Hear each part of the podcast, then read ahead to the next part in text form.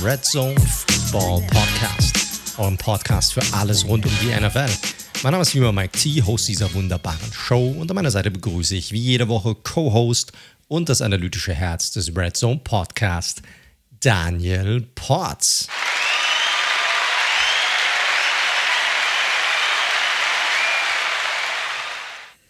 Einen wunderschönen guten Abend, lieber Daniel.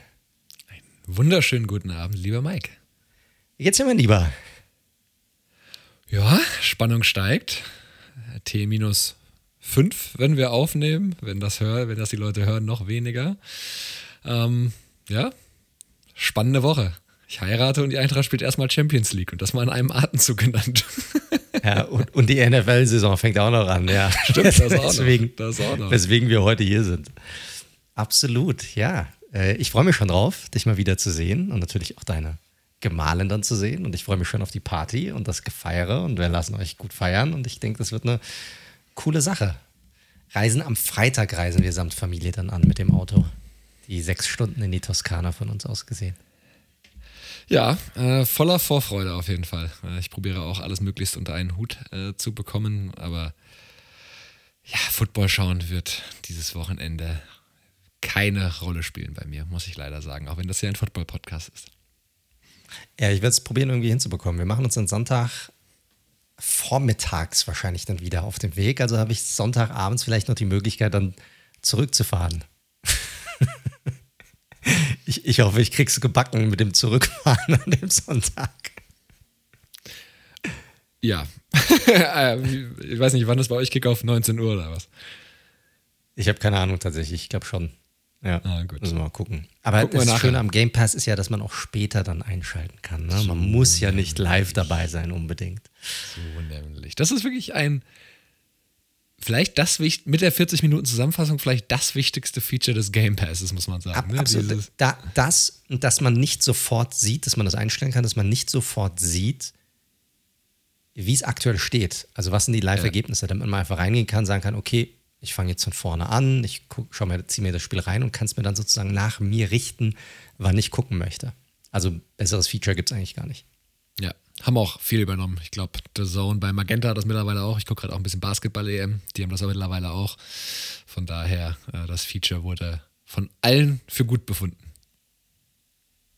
Absolut, absolut.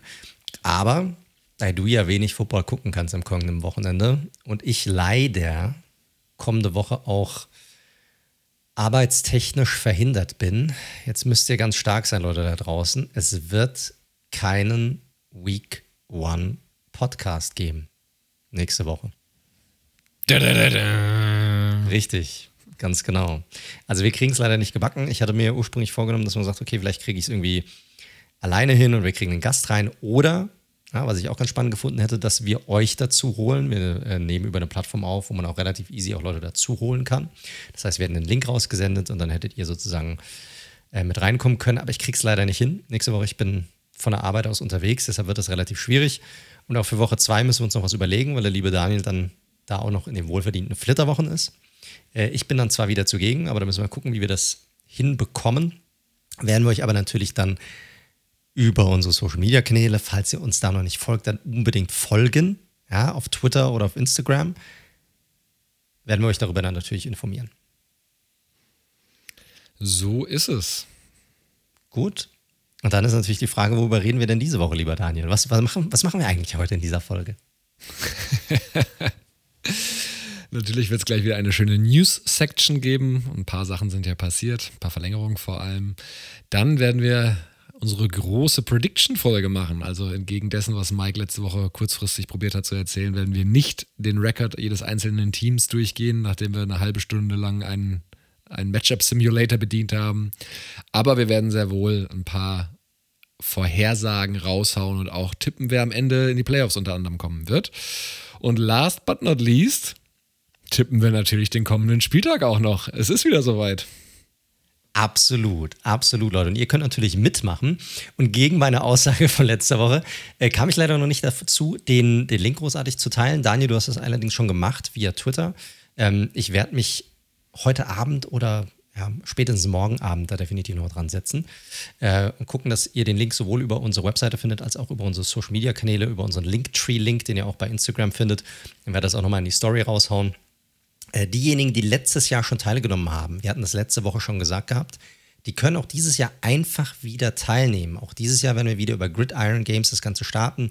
Wenn ihr euch also schon einen Account angelegt hattet letztes Jahr, dann seid ihr automatisch in der Tipprunde bei uns mit dabei, wenn ihr tippen möchtet. Das heißt, ihr müsst euch einfach nur einloggen und dann geht ihr rechts auf äh, Account, rechts oben in der Ecke und unter Account findet ihr das Wort Pools. Und in einem dieser Pools, da klickt ihr drauf und dann müsstet ihr den Pool finden, wo ihr ähm, ja, unseren Pool, den wir gestartet hatten letztes Jahr, der nennt sich Red Zone Football Podcast. Relativ einfach.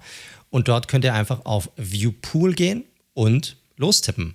Also das genauso wie wir das machen werden. Aktuell haben wir schon 98 Leute, die mitmachen wollen dieses Jahr. Wie gesagt, wir beide machen das natürlich wieder für einen guten Zweck. Für jeden richtigen Tipp, sowohl vom Daniel als auch von mir, werden wir einen Euro zu einem guten Zweck beisteuern. Letztes Jahr war es ähm, für das Rote Kreuz, um äh, die Menschen in der Ukraine zu unterstützen. Äh, was es jetzt ja, am Ende dieser Saison sein wird, das werden wir dann sehen. Aber wir, wir haben letztes Jahr auch mit eurer Unterstützung über 3000, ich glaube knapp dreieinhalbtausend Euro äh, voll bekommen, um dort zu unterstützen. Also ihr könnt da gerne mitmachen, wie viel ihr da am Ende spenden möchtet oder überhaupt. Das ist natürlich euch überlassen. Aber wir geben natürlich gerne ne, mit unserem Anreiz, mit unserer Idee vor. Ein Euro, ein richtiger Tipp. Ich glaube, das ist eine coole Sache und da muss man nicht, dann hat, dann hat man was Gutes getan. Ich glaube, das ist ein, coole, ein cooler Weg, um etwas Gutes zu tun. Um sich auch so ein bisschen dazu zu zwingen, vielleicht etwas Gutes zu tun. Und der beste Tipper geht ja nicht leer aus, sondern er darf tatsächlich den guten Zweck bestimmen. Von daher, das ist ja auch ein sehr schöner Anreiz. Korrekt, richtig. Also, wie gesagt, wir informieren nochmal drüber, aber haben sich schon viele angemeldet und die, die letztes Jahr schon dabei waren, die können einfach erneut wieder mitmachen. So. Und dann die Frage, wollen wir in die News gehen oder wollen wir ein bisschen nochmal Fantasy quatschen? Weil alle Drafts in unseren Ligen sind jetzt aktuell durch. Und vielleicht können wir ja so ein bisschen einen kleinen Vergleich machen, lieber Daniel. Also, weil ich bin schon recht gespannt, welches, ob du besser gepickt hast, ob ich besser gepickt habe, wie so unsere Drafts rausgelaufen sind. Wie war übrigens deine Draft Experience generell dieses Jahr? Hat sich da irgendwas großartig verändert im Vergleich zu letztem Jahr? Äh, nee, nicht, nicht wirklich tatsächlich. Alle sehr gespannt. Äh, einer unserer Mitspieler musste sogar rennen. Wir dachten am Anfang, wir hätten einen Inaktiven, der über Autopick draften muss, aber der kam dann auch kurz danach hinzu. Und ähm, ja, dann gab es gerade am Anfang äh, sehr, sehr viel Austausch. In den letzten hinteren Runden wurde es ein bisschen stummer. aber wir haben ja mit einer Minute pro Pick gearbeitet und das war uh. sehr angenehm. Also Krass. Das, das ist, ist fix. Das ist fix, ja. Ähm, hatten wir vorher aber so abgestimmt. Und ich finde, in den ersten Runden geht es auch gut. Man muss es ja auch nicht, wie man so schön sagt, overengineeren. Ne? Also ähm, der Pick, der heute total gut aussieht, das ist wie im echten Draft, der kann in drei Wochen nach einer Verletzung schon wieder richtig scheiße aussehen. Von daher da gibt es ja 2000 Podcasts und Websites, die sich damit befassen, aber ja, ich bin da kein Freund davon, das jetzt bis ins Letzte zu durchdenken. Und ja, gut, spricht jetzt vielleicht auch für mein Ergebnis letztes Jahr mit dem Verpassen der Playoffs, aber ähm, nee, ich fand es einen coolen Abend, äh, hat echt Spaß gemacht und ähm, ja, auf jeden Fall wird es ja jetzt auch weiterhin schön Trash Talk in unserer Red Zone Gruppe B geben. Ich hatte ja im Vorfeld hatte ich ja wenigstens so zwei Mock Drafts gemacht und die sind, ich sag mal so zu 75 bis 80 Prozent ist dann mein Draft tatsächlich auch so rausgekommen, wie ich ihn im Vorfeld gepickt hatte. Krass. Wobei ich jetzt nicht weiß, ob das gut für mich ist oder ob das jetzt schlecht für mich ist. In der Gruppe hatte jemand gesagt, ja, wie zufrieden seid ihr mit dem Draft? Und ich meinte so, ja, ich bin sehr zufrieden. Ja, weil du so pickst wie die Patriots. äh, ja, dann lass doch mal jetzt, äh, das jetzt interessiert es mich natürlich auch. Dann lass doch mal Position zu Position durchgehen, oder? Also lass ja, einfach abwechselnd einfach deinen Quarterback äh, und so weiter und so fort. Ich glaube, man sieht ja nicht mehr. Ah, doch, man könnte sogar noch in den Draft reingehen, glaube ich selbst, wann du wen gepickt Geht das? Hast. Wie, wie kann man das machen? Äh, da fragst du mich jetzt auch was. Ich glaube, in der App geht das. Ich habe es jetzt hier gerade im Browser offen. Komm, scheiß ja, drauf. Lass einfach. Ist egal. Komm, lass genau. durchs Team gehen. Quarterback bei mir, Josh Allen von den Bills. Uh, den hast du aber dann früh zugeschlagen. Ich habe. Äh, in der drittletzten Runde oder viertletzten Runde Aaron Rodgers eingesammelt. Ja, äh, zweite Runde. okay, das ist früh.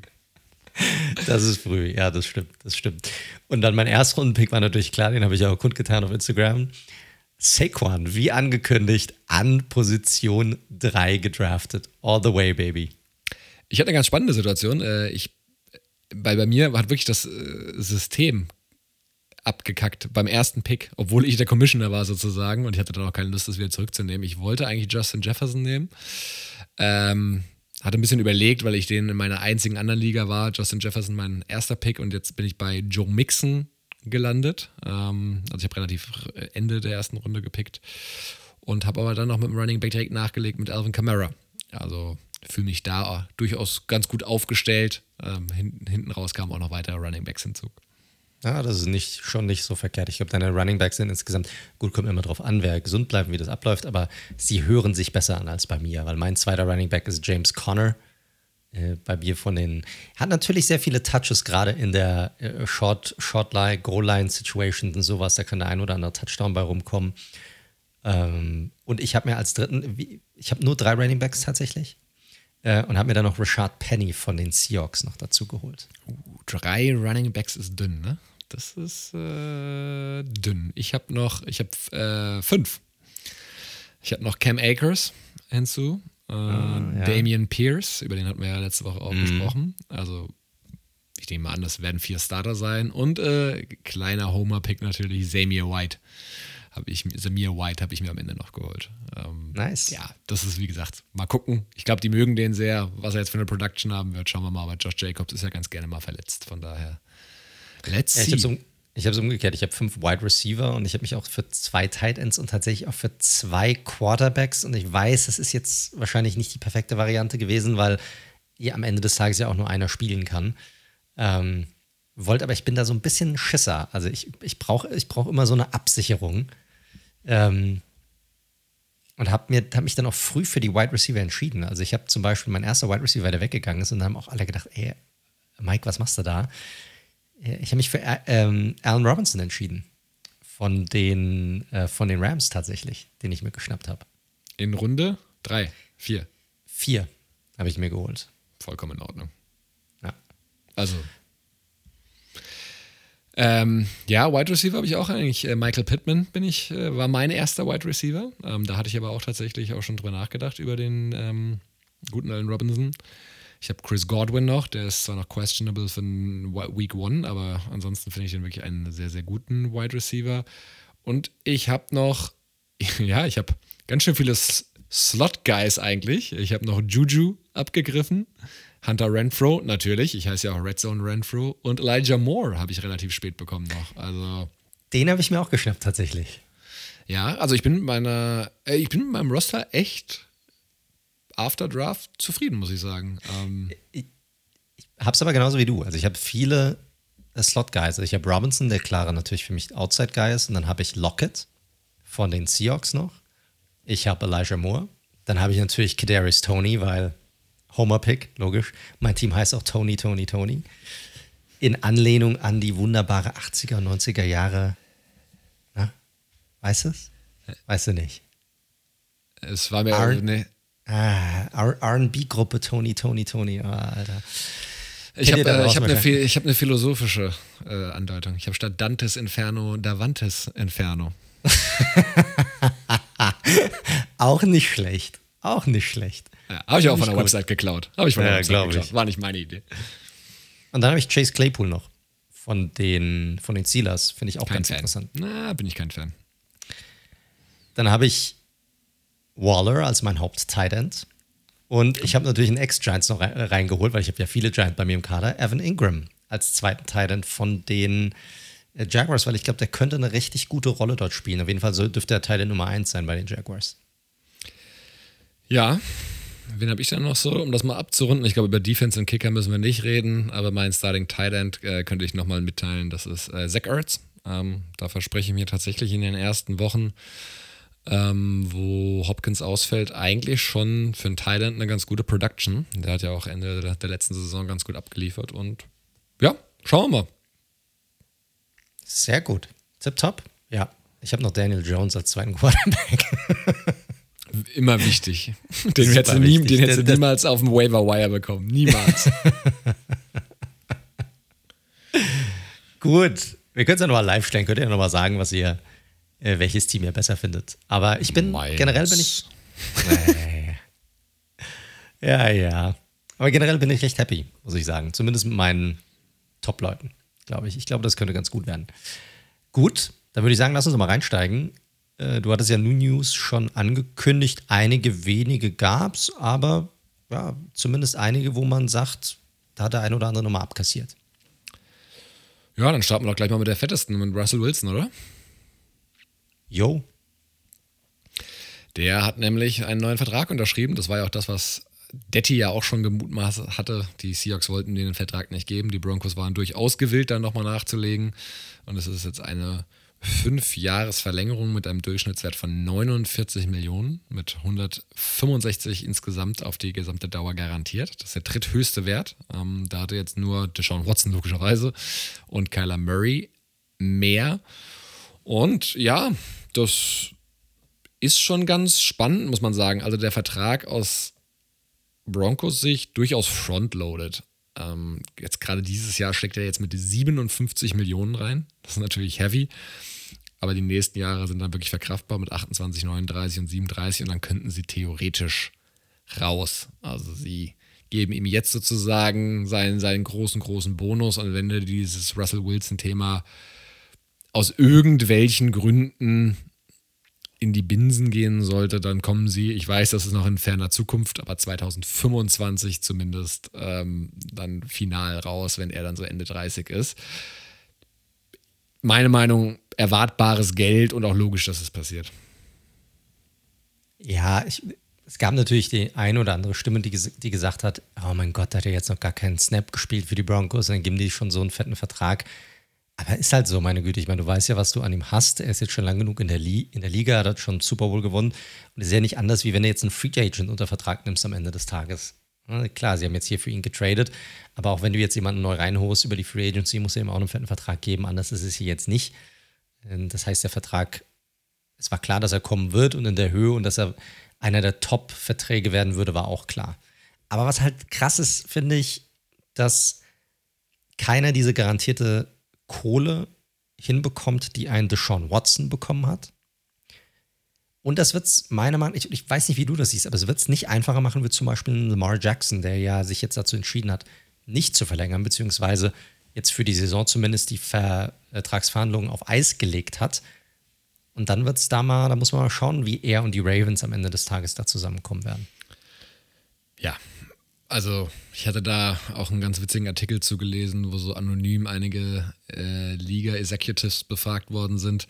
Und die hatten auch gesagt, dass dieser Watson-Vertrag einfach eine völlige, ein völliger Hohn war. Äh, natürlich auch in Anbetracht der Situation, aber dass das einfach nicht der neue Maßstab sein wird, so kurzfristig. Und es kam ja auch direkt, ne, Stafford, Derek Carr und so weiter. Es haben ja, da, es haben ja schon einige Quarterbacks seitdem verlängert und nicht ein ansatzweise hat irgendjemand äh, wieder einen vollständig garantierten Vertrag bekommen. Und das werden die Ravens, glaube ich, auch nicht mit Jackson machen, da bin ich mir sehr, sehr sicher. Ähm, macht auch aus Front Office-Sicht keinen Sinn. Und dementsprechend, ja, ansonsten gibt es, glaube ich, zu diesem Deal, der jetzt erwartbar war und der im Rahmen liegt und nicht viel zu sagen. Und ich meine, nächstes Jahr, aber bald, wenn die Verträge dann von Herbert, von Burrow und Co. alle reinkommen, da wird immer wieder ein neuer oben stehen. das ist so, definitiv. Definitiv. Aber er ist nicht der Einzige, der letzte, letzte Woche einen fetten Vertrag unterschrieben hat, sondern äh, Jalen Thompson von den Arizona Cardinals hat auch einen ziemlich dicken Vertrag bekommen. Und das ist eine geile Story, kommen wir gleich noch drauf. Also es ist eine Dreijahresverlängerung äh, mit knapp 40 Millionen, ein bisschen drunter. Davon sind 24,5 garantiert. Und die Story ist deswegen ganz cool, weil sie Thompson damals aus dem Supplemental Draft, also nicht aus dem richtigen Draft, äh, gezogen haben, 2019. Ähm, und der hatte jetzt in den letzten Jahren echt ein starkes Duo gebildet zusammen mit, mit Buda Baker und beide sind jetzt bezahlt worden. Und ähm, ja, kann man nur sagen, Glückwunsch. Ich bin jetzt gespannt, ob er diese Performance weiterhin bestätigen wird. Das ist ja manchmal so, dass wenn die Leute dann ihre garantierte Kohle haben, weil Thompson hat dann dementsprechend halt auch nicht viel verdient bisher in seiner Karriere. Dann fällt ja so der ein oder andere, wenn der Wohlstand dann mit 24,5 Millionen garantiert einsetzt, ja doch nochmal in so ein leichtes Leistungsloch. Wir wollen es den Cardinals nicht gönnen. Ähm, aber es ist natürlich eine coole, coole Story. Kein, eigentlich eine Cinderella-Story, aber das haben wir ja letzte Woche anscheinend zu oft gesagt, wie wir darauf hingewiesen worden sind. Richtig, aber es ist in dem Fall so. Also es ist schon eine, schon eine coole Sache und freut mich natürlich auch für ihn und für die Cardinals kann man nur hoffen, dass er seine Form auch weiterhin beibehält. Könnte eine interessante, spannende Konstellation hier werden. Zum einen mit Buda Baker und auch mit Isaiah Simmons, welche Rolle der nächste Saison hat. Haben wir auch schon drüber gequatscht. Äh, könnte cool werden. Ja. Spannende Geschichte auf jeden Fall. Gut, und dann zwei prominente Namen haben auch ein neues Zuhause gefunden. Einmal ein ehemaliger First-Round-Pick der, der Raiders. Ja, Alex Leatherwood und wir können es ja in einem Rutsch machen. Äh, OJ Howard, das waren ja beides so die Releases letzte Woche, die uns ein bisschen überrascht hatten, auch wenn es bei Leatherwood schon so ein bisschen sich angebahnt hätte. Da war ja eben nur eben dieser Status des First-Round-Picks ging in die Richtung, dass sie gesagt haben, okay, das trauen sich die Raiders nicht wegen dem Dead Cap, aber der Dead Cap ist geringer geworden, weil eben die Bears sich dazu entschieden haben, Leatherwood noch eine Chance zu geben und dadurch nehmen sie von dem Vertrag, den er hatte, 5,9 Millionen den Raiders sozusagen ab. Die Bears wurden so ein bisschen gebasht dafür. Ich fand das ehrlicherweise völlig übertrieben, weil ja, es, man hätte natürlich sagen können, wir lassen denen das Waiver-Wire durchlaufen, wenn kein anderer es macht. Da wäre ich mir gar nicht so sicher gewesen bei einem First-Rounder, der ja schon spannende physische Trades mit, äh, mit, mitbringt und verhandelt dann neu. Weil, sorry, also 5,9 Millionen für drei Jahre ist jetzt auch nicht so viel für ein Projekt, ehrlich gesagt. Also der macht dir deinen Cap jetzt nicht kaputt. Und OJ Howard, ganz spannend, weil der, da gab es so ein bisschen hin und her, wurde bei den Bills entlassen. Ähm, dann war er eigentlich gefühlt schon bei den Bengals und am Ende sind es aber die Texans geworden. Ähm, die hatten keinen richtigen Tight End, außer äh, Akins bis zu dem Zeitpunkt. Und ich glaube, wenn er fit bleibt, hat er da schon eine gute Chance, sag ich mal, ein paar, paar Targets zu sehen. Oder was hältst du von den beiden Pickups hier von Bears und, und Texans. Ich sehe es ganz ähnlich wie du. Also bei Leatherwood ist es so, er hat ja selbst auch viel Häme bekommen. Und du hast ja auch selbst gesagt, boah, also die Preseason war fürchterlich, so wie er bisher ausgesehen hat, das war ja gar nichts. Auf der anderen Seite ist es so, dass First-Round-Picks, und wir haben in der Vergangenheit auch schon sehr oft darüber gesprochen, die kriegen immer wieder mindestens eine zweite, meistens sogar noch eine dritte oder eine vierte Chance in der NFL, weil ja, weil irgendjemand sie halt so hoch bewertet hat und meistens ist dann auch der Fall, dass die meisten Teams, vielleicht haben sie ihn nicht als First Rounder gesehen, aber zumindest ein sehr hohes Grade bei ihm hatten. Kommt ja auch von einer guten, guten Uni, die auch bekannt ist, gute Spieler auch auszubilden, gerade an den Lines.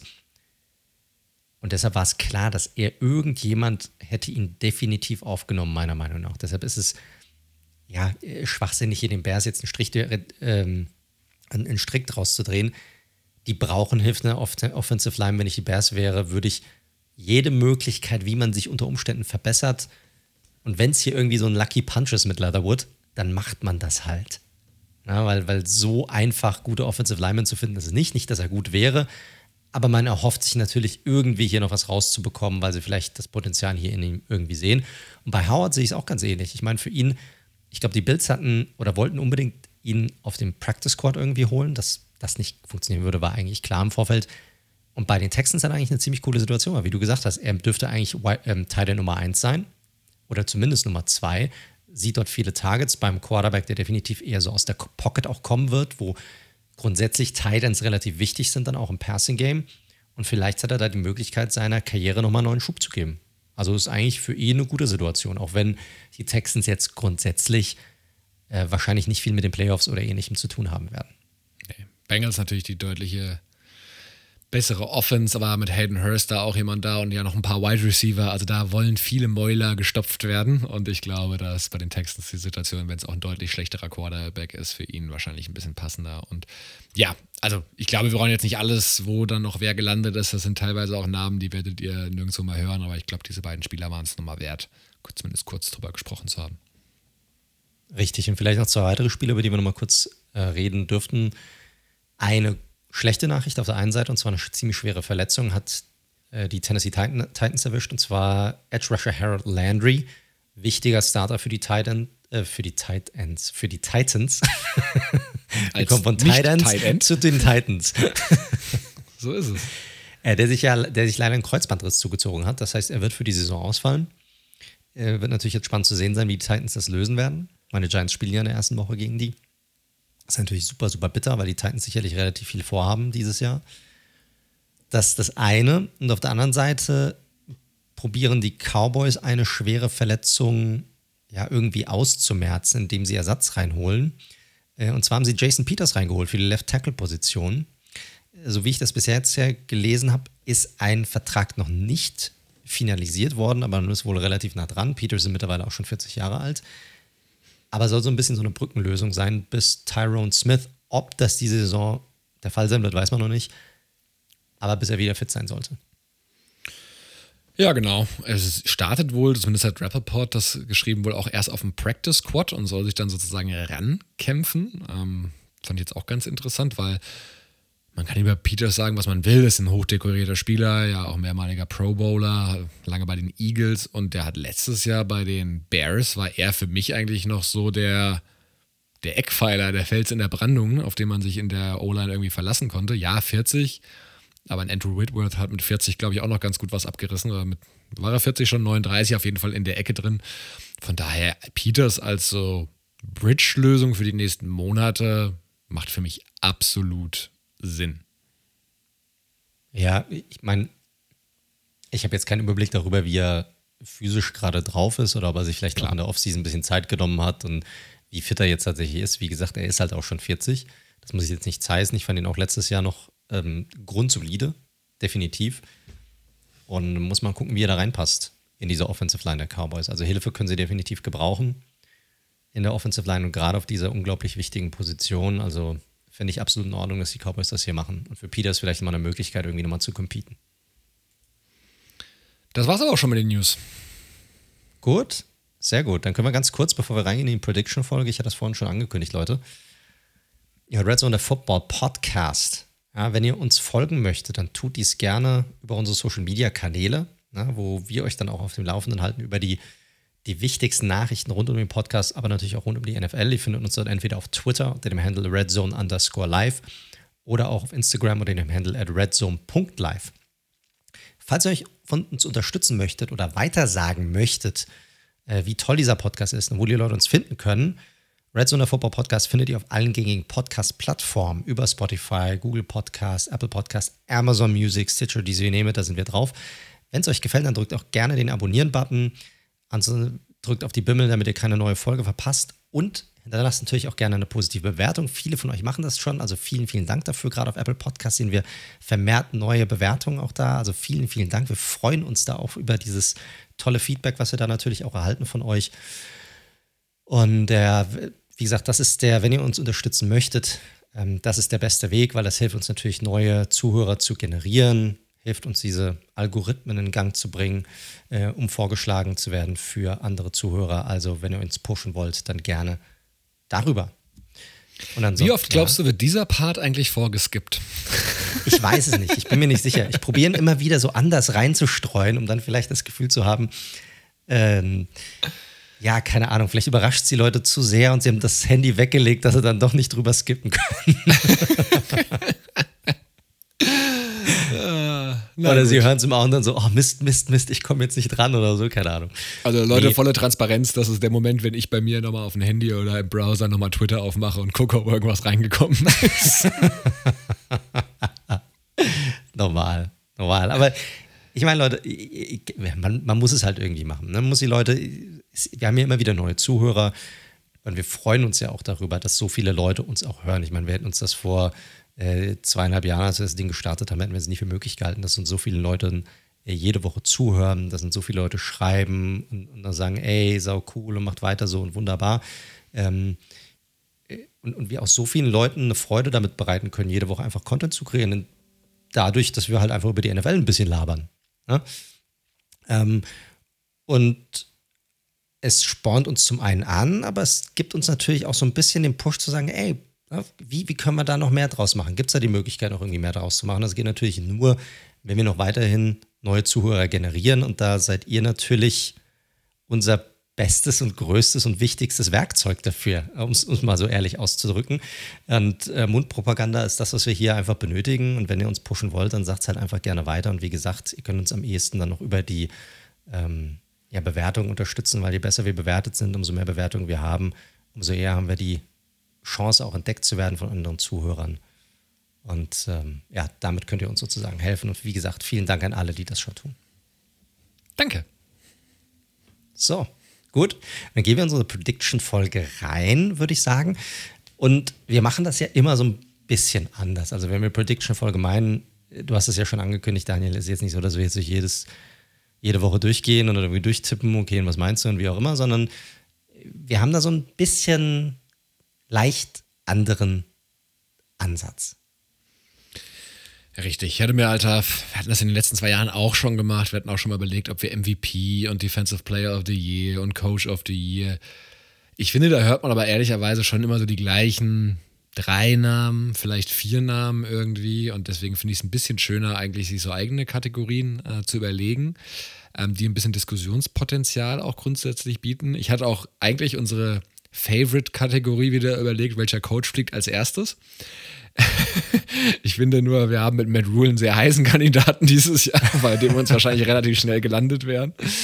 Äh, bin ich mir gar nicht so sicher. Ja, keine Ahnung. Aber also es wären wahrscheinlich auch nur zwei Namen gewesen. Und offen gesprochen, letztes Jahr wurde eigentlich nur Urban Meyer während der Saison entlassen, wenn ich es richtig auf dem Schirm habe. Und das auch nur, weil es gar nicht mehr ging, ehrlich gesagt. Und mittlerweile lassen die Teams ja schon relativ oft auslaufen bis äh, in den Januar dann.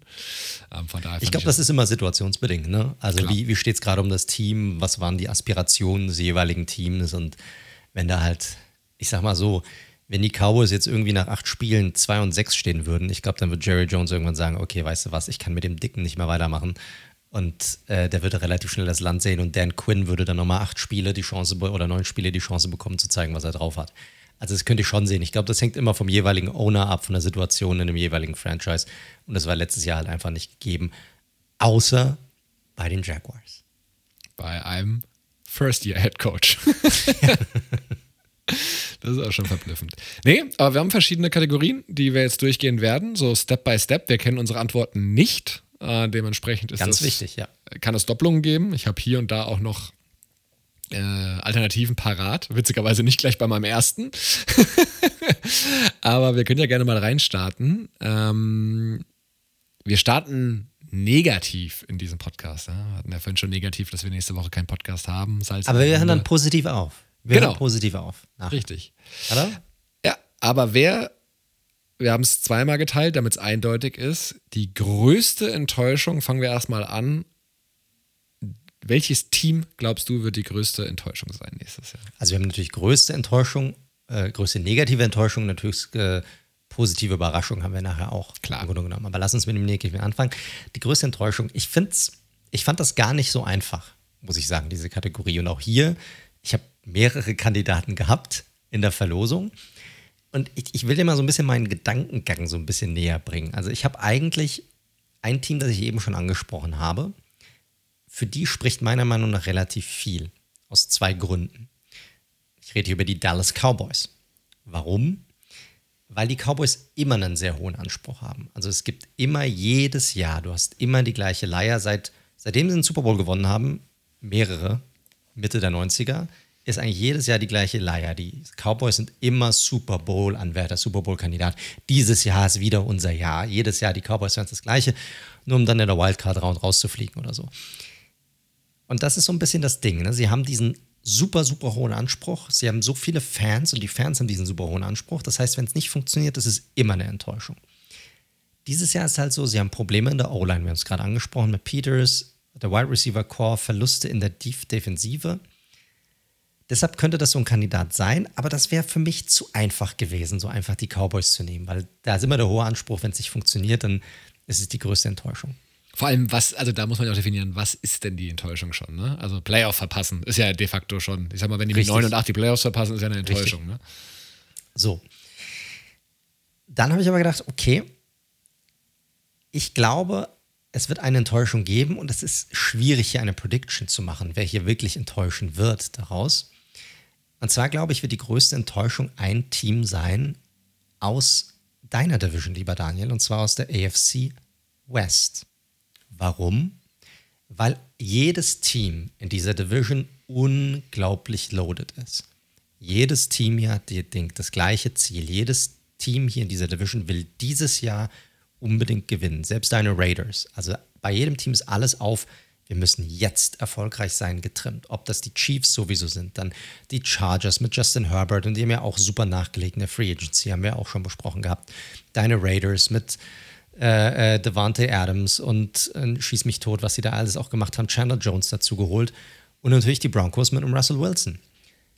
Einer wird hier, obwohl es the theoretisch ja möglich ist, dass, dass auch alle, glaube ich, in den Playoffs landen könnten, es ist sehr unwahrscheinlich und einer wird hier auf der Strecke bleiben und dieses Team wird definitiv eine Enttäuschung sein in der kommenden Saison, weil der, der Outlook, die Aspiration für das Team und das, was man von jedem Team in dieser Division erwartet, ist eigentlich, äh, jedes Team müsste hier eigentlich 12 und 5 geben in dieser Division. So, das, das sind eigentlich die, das ist eigentlich die Erwartungshaltung an jedes Team hier, oder? Ja, bin ich nicht ganz bei dir, aber mach deinen Case erstmal fertig. Dann werde ich was dazu sagen und natürlich auch meine Kandidaten präsentieren. Und ich glaube, eines dieser Teams wird die Playoffs verpassen. Und das sind für mich, ich habe es tatsächlich dann mal durchgespielt, da können wir nachher nochmal drüber gehen. Dann ne? reden wir ja auch nochmal drüber, wer die Playoffs erreicht. Und ein Team, das diese Playoffs verpassen wird, sind für mich die Denver Broncos.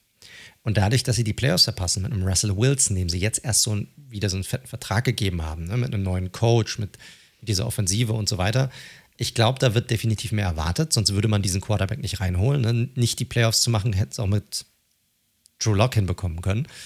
Und deshalb sind für mich die Broncos nächstes Jahr die größte Enttäuschung als Team. Spannend, weil du bist ein bisschen, ich bin vielleicht noch ein bisschen zahlengetriebener rangegangen. Ähm, so, was ich, was das Team letztes Jahr für einen Rekord hatte und was ich glaube, was es dieses Jahr für einen Rekord haben wird. So bin ich da ein bisschen rangegangen. Ähm, ist eine andere Herangehensweise. Da hatte ich auch einen Kandidaten dabei, den möchte ich jetzt nicht wegnehmen, weil ich möchte jetzt erstmal hören, wen, wen du hier nimmst. Aber ich kann mir sehr gut vorstellen, wen du vielleicht bei dir drin hast. Könnte es vielleicht ein Team sein aus einer anderen West Division? Nein, nein, nein, nein. Aber ich, ich komme gleich dazu. Ich bin okay. äh, ich, äh, vielleicht noch einen kurzen Satz äh, zu, zu der AFC West. Also die Situation ist natürlich so, wie du sie beschrieben hast. Ne? Ähm, das ist ein Team und ich habe mir jetzt ja wirklich, das werdet ihr auch gemacht haben, auch verschiedenen US-Podcasts auch so deren Previews angehört und also ich habe da, mal abgesehen davon, dass die Raiders die Division gewinnen, habe ich, glaube ich, jegliche Konstellation, glaube ich, schon mal gehört äh, wie dieses Playoff Race ausgeht. Ne? Von den Chargers haben den besten Roster, aber die Chargers sind die Chargers. Wie gut ist Kansas City ohne Tyreek? Äh, ja, immer noch gut genug mit Mahomes und Reed oder nicht mehr. Ich glaube, wenn dann am Ende die Teams 9 und 8 gehen in der Division und die Playoffs verpassen, das ist ein sehr realistisches Szenario äh, in, der, in der AFC logischerweise, die ja generell loaded ist, nicht nur die AFC West. Und dann ist halt die Frage, wie krass das eine Enttäuschung ist. Aber ja, ich gebe dir vollkommen recht. Das sind alles Teams, die jetzt im Win-Now-Modus sind. Die einen sind ein bisschen näher dran äh, und ein bisschen krasser, wie jetzt die Chargers sozusagen. Und meine Raiders haben meiner Meinung nach schon noch ein paar Lücken auf dem Roster, ehrlich gesagt. O-Line beispielsweise. Ähm, ja, aber deswegen, ich bin da wie gesagt eher über den Record gekommen und ich habe auch zwei Kandidaten. Ähm, und ich starte mal mit dem ersten, der wahrscheinlich einigen Zuhörern nicht gefallen wird. Ich glaube, die New England Patriots haben tatsächlich ein ganz schönes Bastpotenzial nächstes Jahr. Und da muss man auch so ein bisschen sehen, die kommen von einer 10 und 7er Saison. Das darf man nicht unterschätzen. Die sind mit dem Rookie 10 und 7 gegangen letztes Jahr. Jetzt haben wir diese komische Saga rund um den Offensive Coordinator, wo wahrscheinlich Matt Patricia der Playcaller sein wird. Wir haben auf einmal die O-Line, die eigentlich die letzten Jahre immer eine Stärke war von den Patriots. Wir haben das hat mir in der Preview damals schon angesprochen, wir haben eine völlig seltsame Cornerback-Situation. Also Malcolm Butler, wo wir ja noch gesagt haben, boah, das ist dann vielleicht, mal abgesehen von Jones im Slot, so der eine Cornerback, wo wir sagen, der hält da den Laden noch ein bisschen zusammen, was ja bei Malcolm Butler im jetzigen Stadium seiner Karriere auch schon optimistisch gemeint war.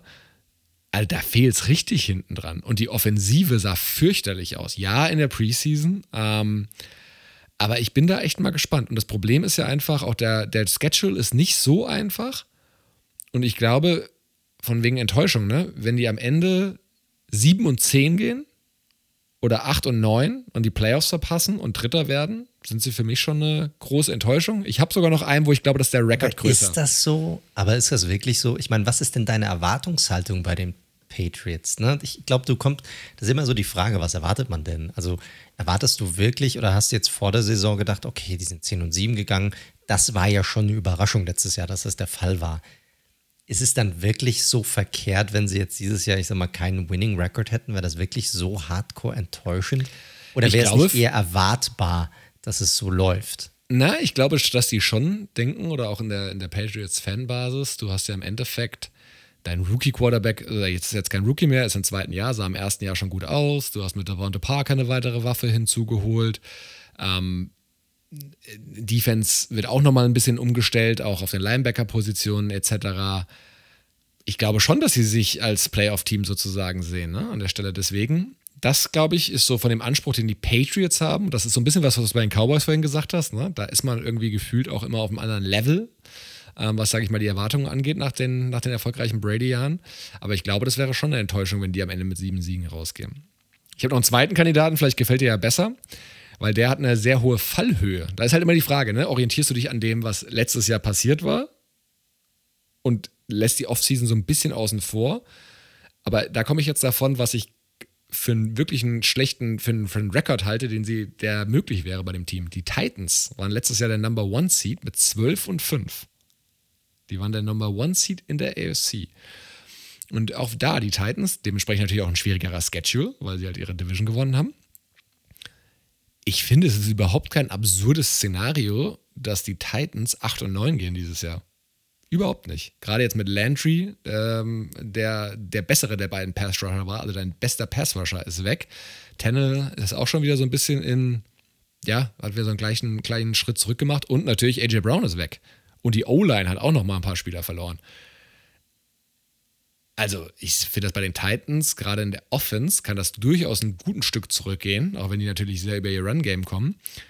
Also auch die Titans, das ist für mich der Plan B sozusagen. Wenn die 8 und 9 gehen, haben sie vier Siege weniger als letztes Jahr. Und das ist kein Team, was jetzt im offensichtlichen Rebuild ist.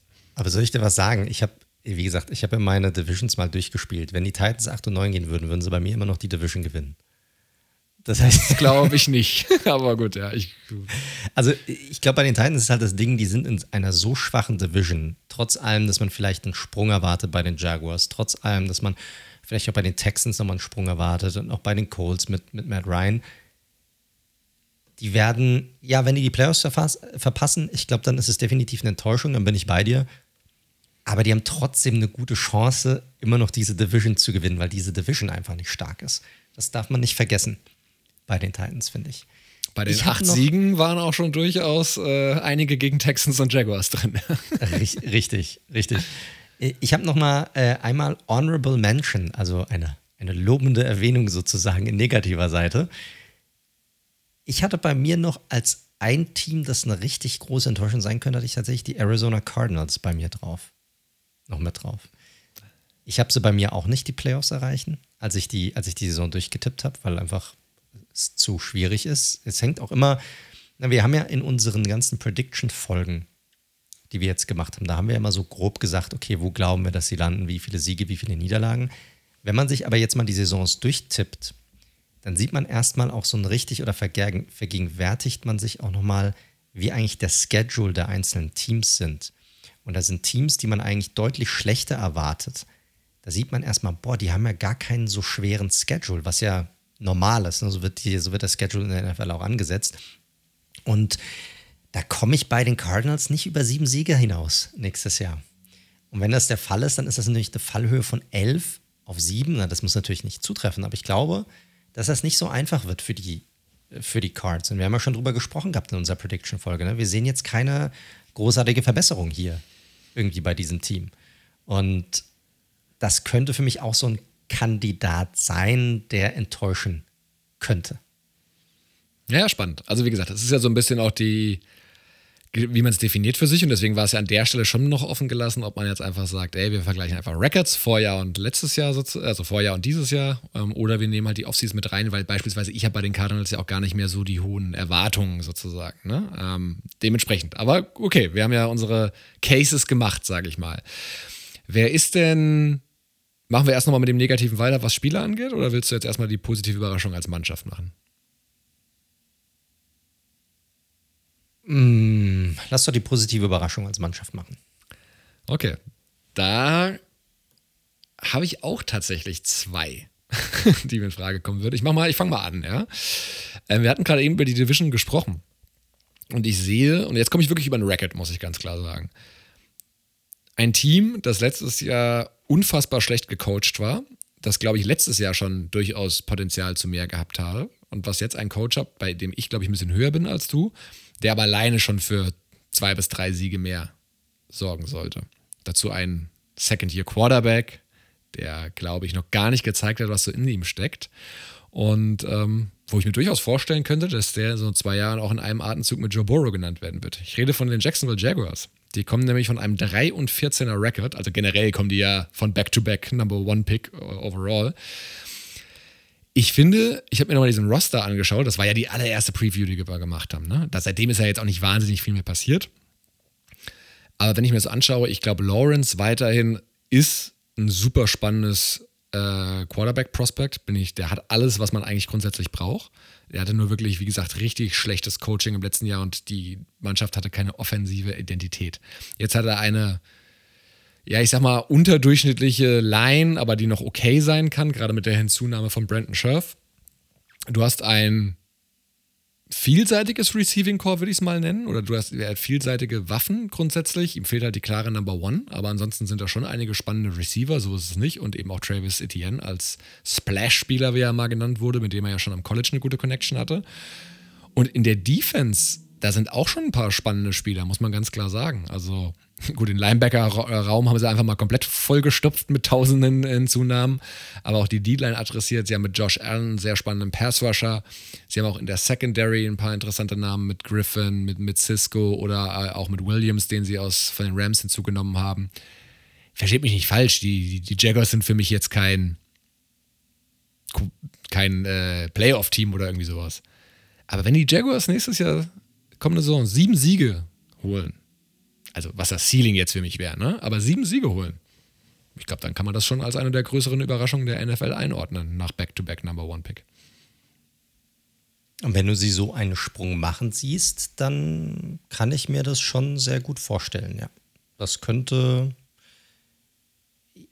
Und die Division ist nicht stark, wie du schon gesagt hast, ne? Also ja, das, das, ist so, das ist so, da hast du absolut recht. Und sie haben ja natürlich, ich glaube, schlechter, ein schlechteres Coaching als letzte Saison kannst du eigentlich nicht haben. Das heißt, in der Richtung kann es eigentlich nur besser gehen.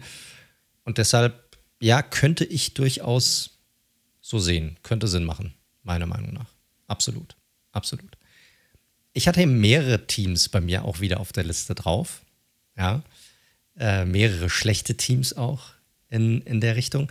Ich hätte jetzt fast, aber auch nur fast, ich habe sie nicht genommen, ich hätte fast deine Raiders genommen tatsächlich. Aber da war mir dann das, was sie in der Free Agency gemacht haben, so ein bisschen, das war schon zu viel im Grunde genommen. Das war dann für mich dann nicht nicht als, ich sag mal, einer Überraschung würdig in der Hinsicht. Dann habe ich mir natürlich auch meine Giants angeguckt, weil ich generell ja ein Homer bin. Äh, habe ich dann aber tatsächlich am Ende des Tages für ein Team entschieden, das jetzt in der Preseason aller Munde war, und zwar die Detroit Lions. Dadurch, dass sie natürlich auch bei, bei Hard Knocks zugegen waren. Warum? Weil ich glaube, dass die jetzt in der Offseason oder in diesem in dieser Zusammenstellung des Teams insgesamt viele richtig gemacht haben. Ne? Wir hatten über die O-Line gesprochen, sie haben einen sehr jungen Receiving Core.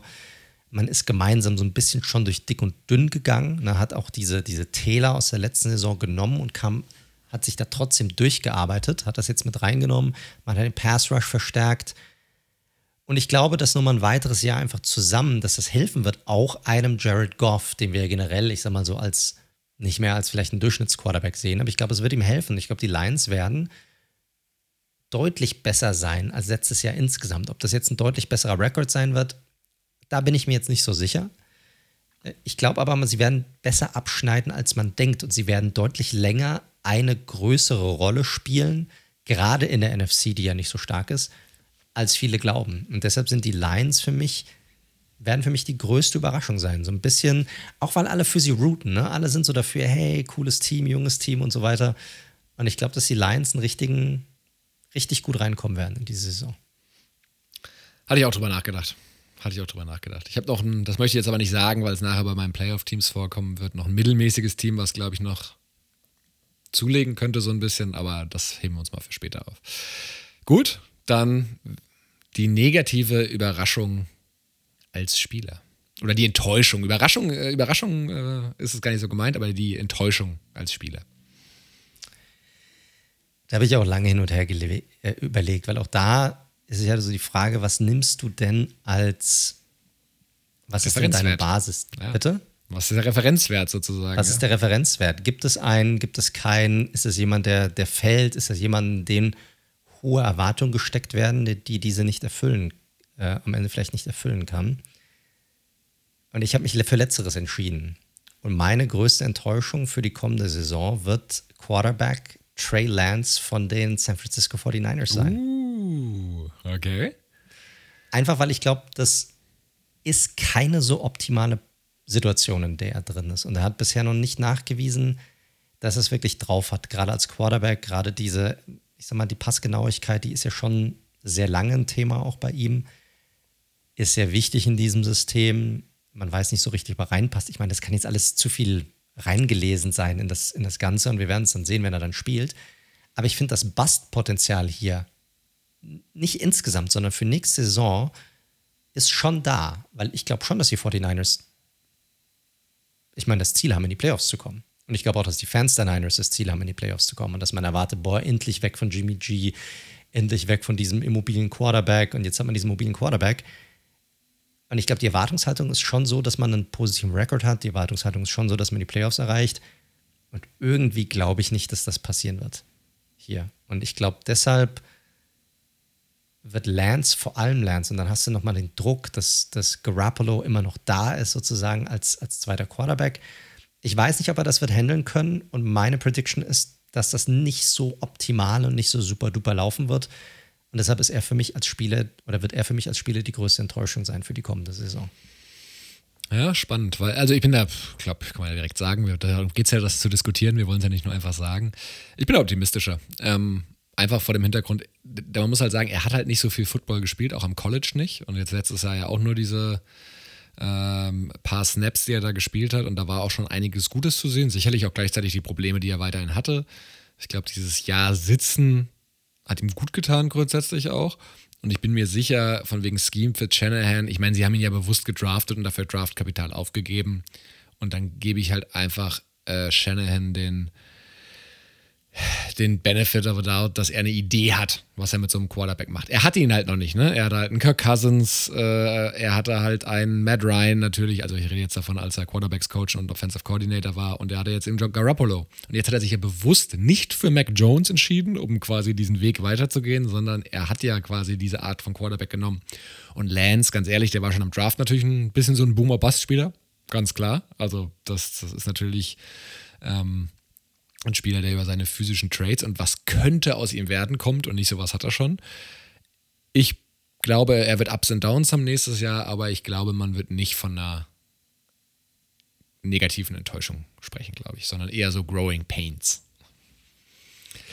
Es wäre den Niners zu wünschen, auf jeden Fall. Also ich habe sie, da kommen wir auch nachher hin, ich habe sie als ein Team, das jetzt nicht komplett abkacken wird nächstes Jahr, aber das muss nicht unbedingt an Lance liegen. Also ich glaube trotzdem, dass Lance generell, es wird ein schwieriges Jahr sein für ihn und ich glaube, die Erwartungshaltung wird einfach eine andere sein insgesamt. Aber gut. Wen hast du, wen hast du denn rausgepickt? Ich bin in eine ähnliche Richtung gegangen, weil ich denke, wenn man über große Enttäuschungen redet, dann klar, das kann natürlich ein Star-Receiver sein, der dann überhaupt nicht funktioniert in der neuen Umgebung, ne? wie jetzt ein Adams oder ein Tyreek Hill. Aber das glaube ich bei den beiden Jungs ehrlich gesagt einfach nicht. Ich habe ich dachte deswegen da auch, dass wir da die vielleicht sogar in der, den gleichen Kandidaten gelandet gegangen. Ich gehe auch zu einem Second-Year-Quarterback und einer, der aber letztes Jahr schon einiges gespielt hat. Und ich habe mir mal ein bisschen was rausgeschrieben. Dieser Spieler hatte letztes Jahr in den Spielen, die er gemacht hat, ein QBR, also so ein Advanced Set Quarterback-Metrik von 28,2. Das ist seit 2016 waren nur zwei Spieler schlechter das war Justin Fields letztes Jahr und es war Josh Rosen in seiner legendären, in seinem legendären One-Year-Stint bei den Arizona Cardinals. Also in diese, seit 2016 waren selbst Legenden wie Black Bortles jedes Mal drüber, selbst ein Deshaun Kaiser, an den sich wahrscheinlich keiner mehr erinnern wird, hatte ein besseres QBR als dieser Quarterback. Second Round QB der Browns, Baby. So ist es. Und ich rede von Zach Wilson. Ähm, Quarterback der Jets, letztes Jahr neun Touchdowns, elf Interceptions, 2300 Yard und eine Completion Rate von nicht mal 56 Prozent. Ich gebe ihm natürlich, dass die Umstände sicherlich nicht ideal waren letztes Jahr, ganz klar. Ähm, aber ich finde, wenn man nochmal so ein bisschen sich was anschaut, was er letztes Jahr gemacht hat, sein Decision-Making ist halt echt immer noch nicht gut. Ich finde seine Pocket Presence auch echt überzeugt mich nicht, auch seine Gesamtausstrahlung. Ich glaube, dass die Jets, die sind so ein bisschen immer noch vom Pech verfolgt, weil jetzt, ne, letztes Jahr war es Carl Lawson, jetzt ist wieder Mackay Beckton ausgefallen.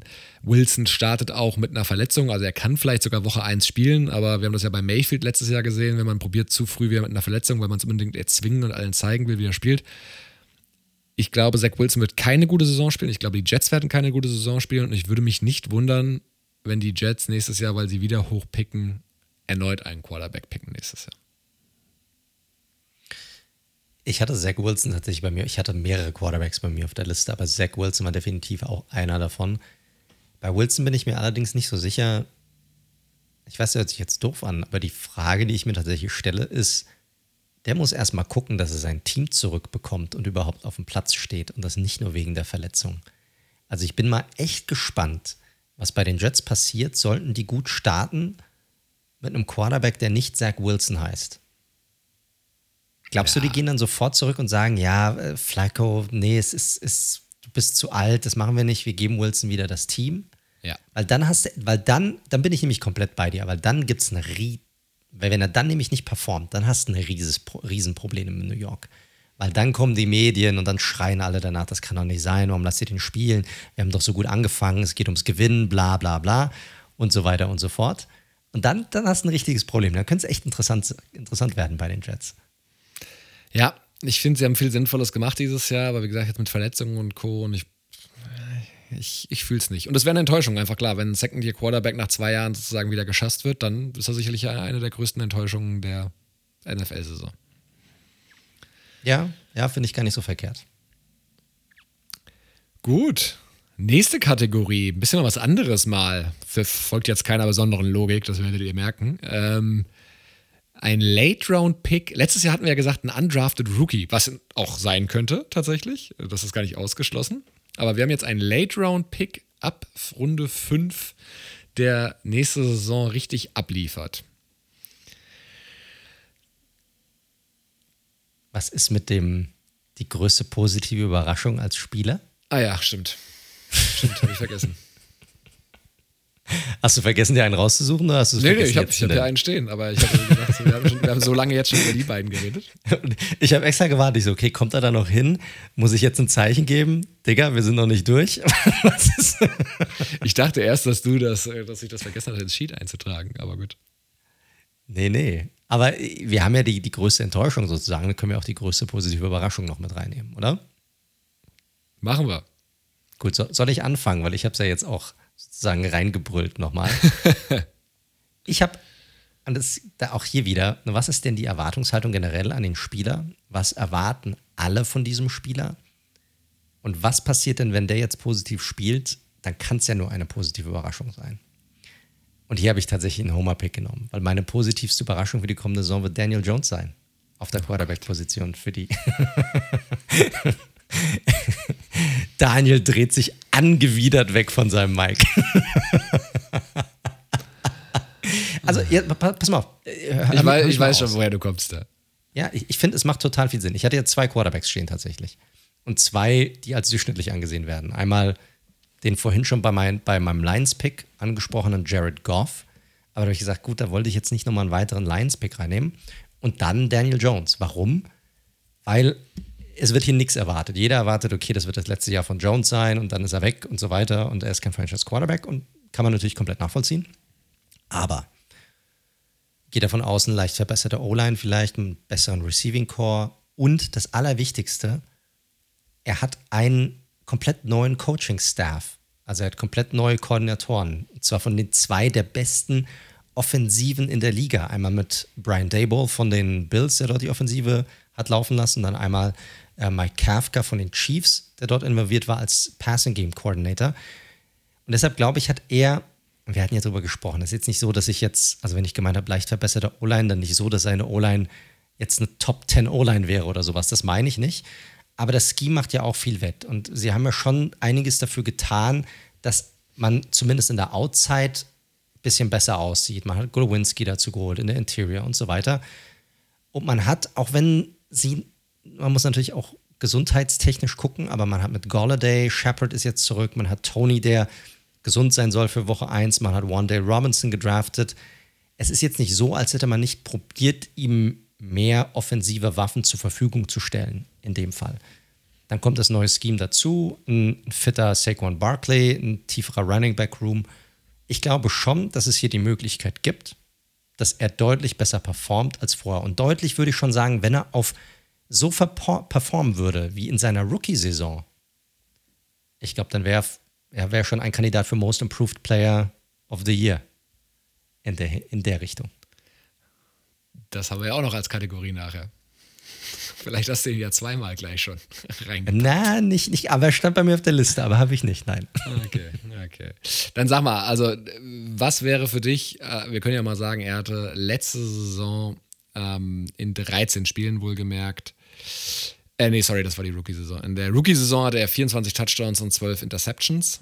Ähm, eine Completion Rate von knapp über 62, knapp 62, aber die ist relativ konstant. Letztes Jahr hatte er beeindruckende 10 Touchdowns und 7 Interceptions in zugegebenermaßen nur 11 Spielen. Was ist denn jetzt? Wir gehen natürlich jetzt mal von einer vollen Saison, die er ja auch noch nie gespielt hat, wie ich gerade sehe. Ähm, wie, was wäre denn für dich ein Erfolg? Wenn wir, das ist jetzt nicht der beste Stat aller vier, Zeiten, vier, aber. 4000 Yards und 30 Touchdowns.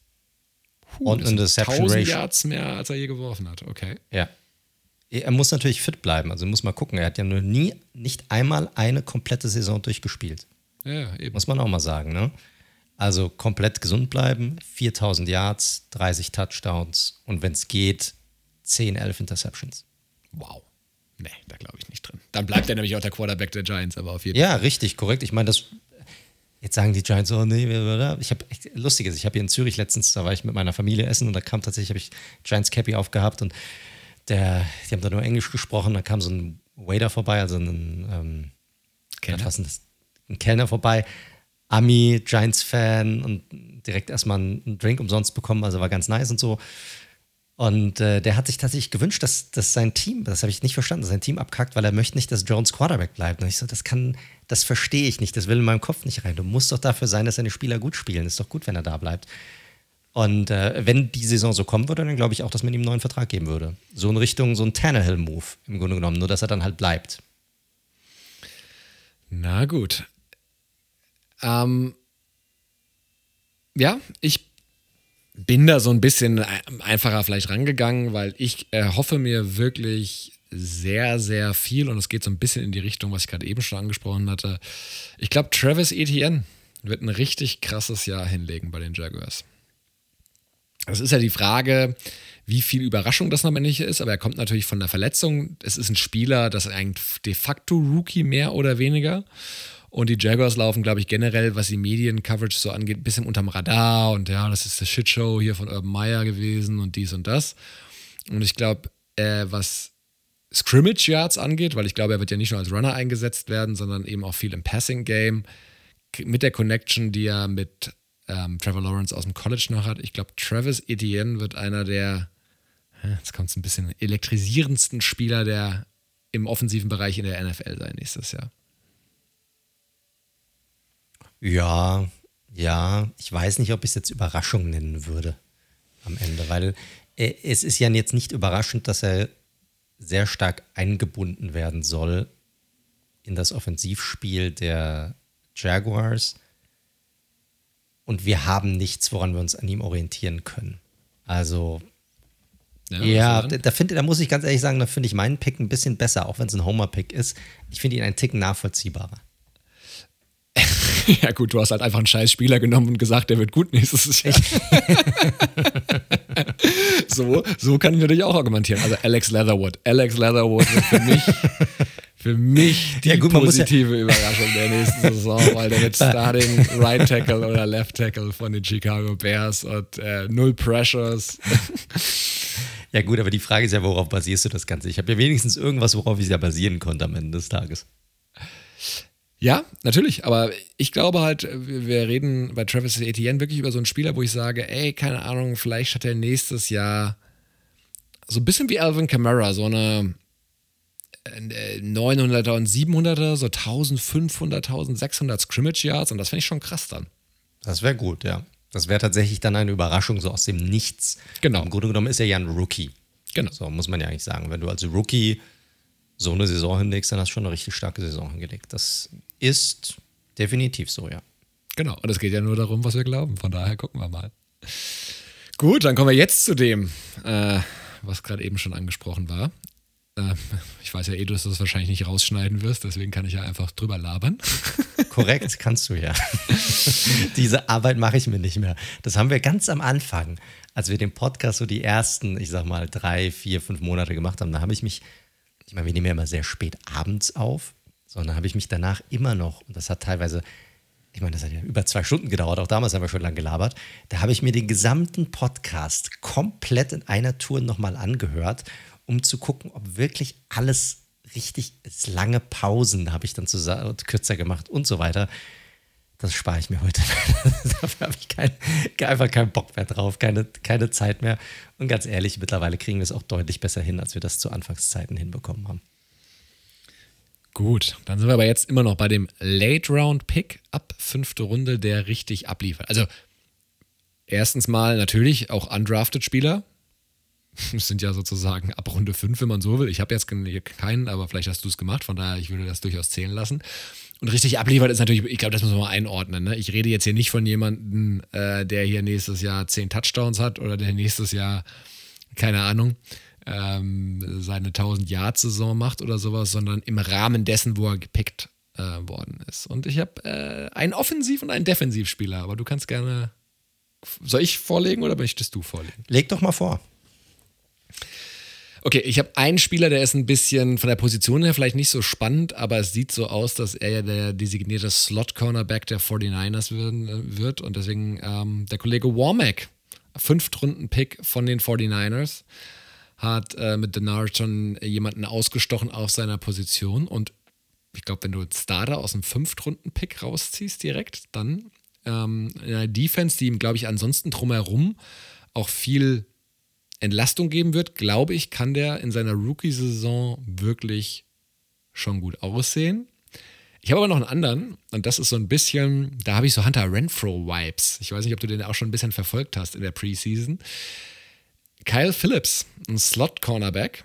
Äh, wie gesagt, optisch so ein kleiner Hunter Renfro-Verschnitt von den Tennessee Titans in der fünften Runde gepickt.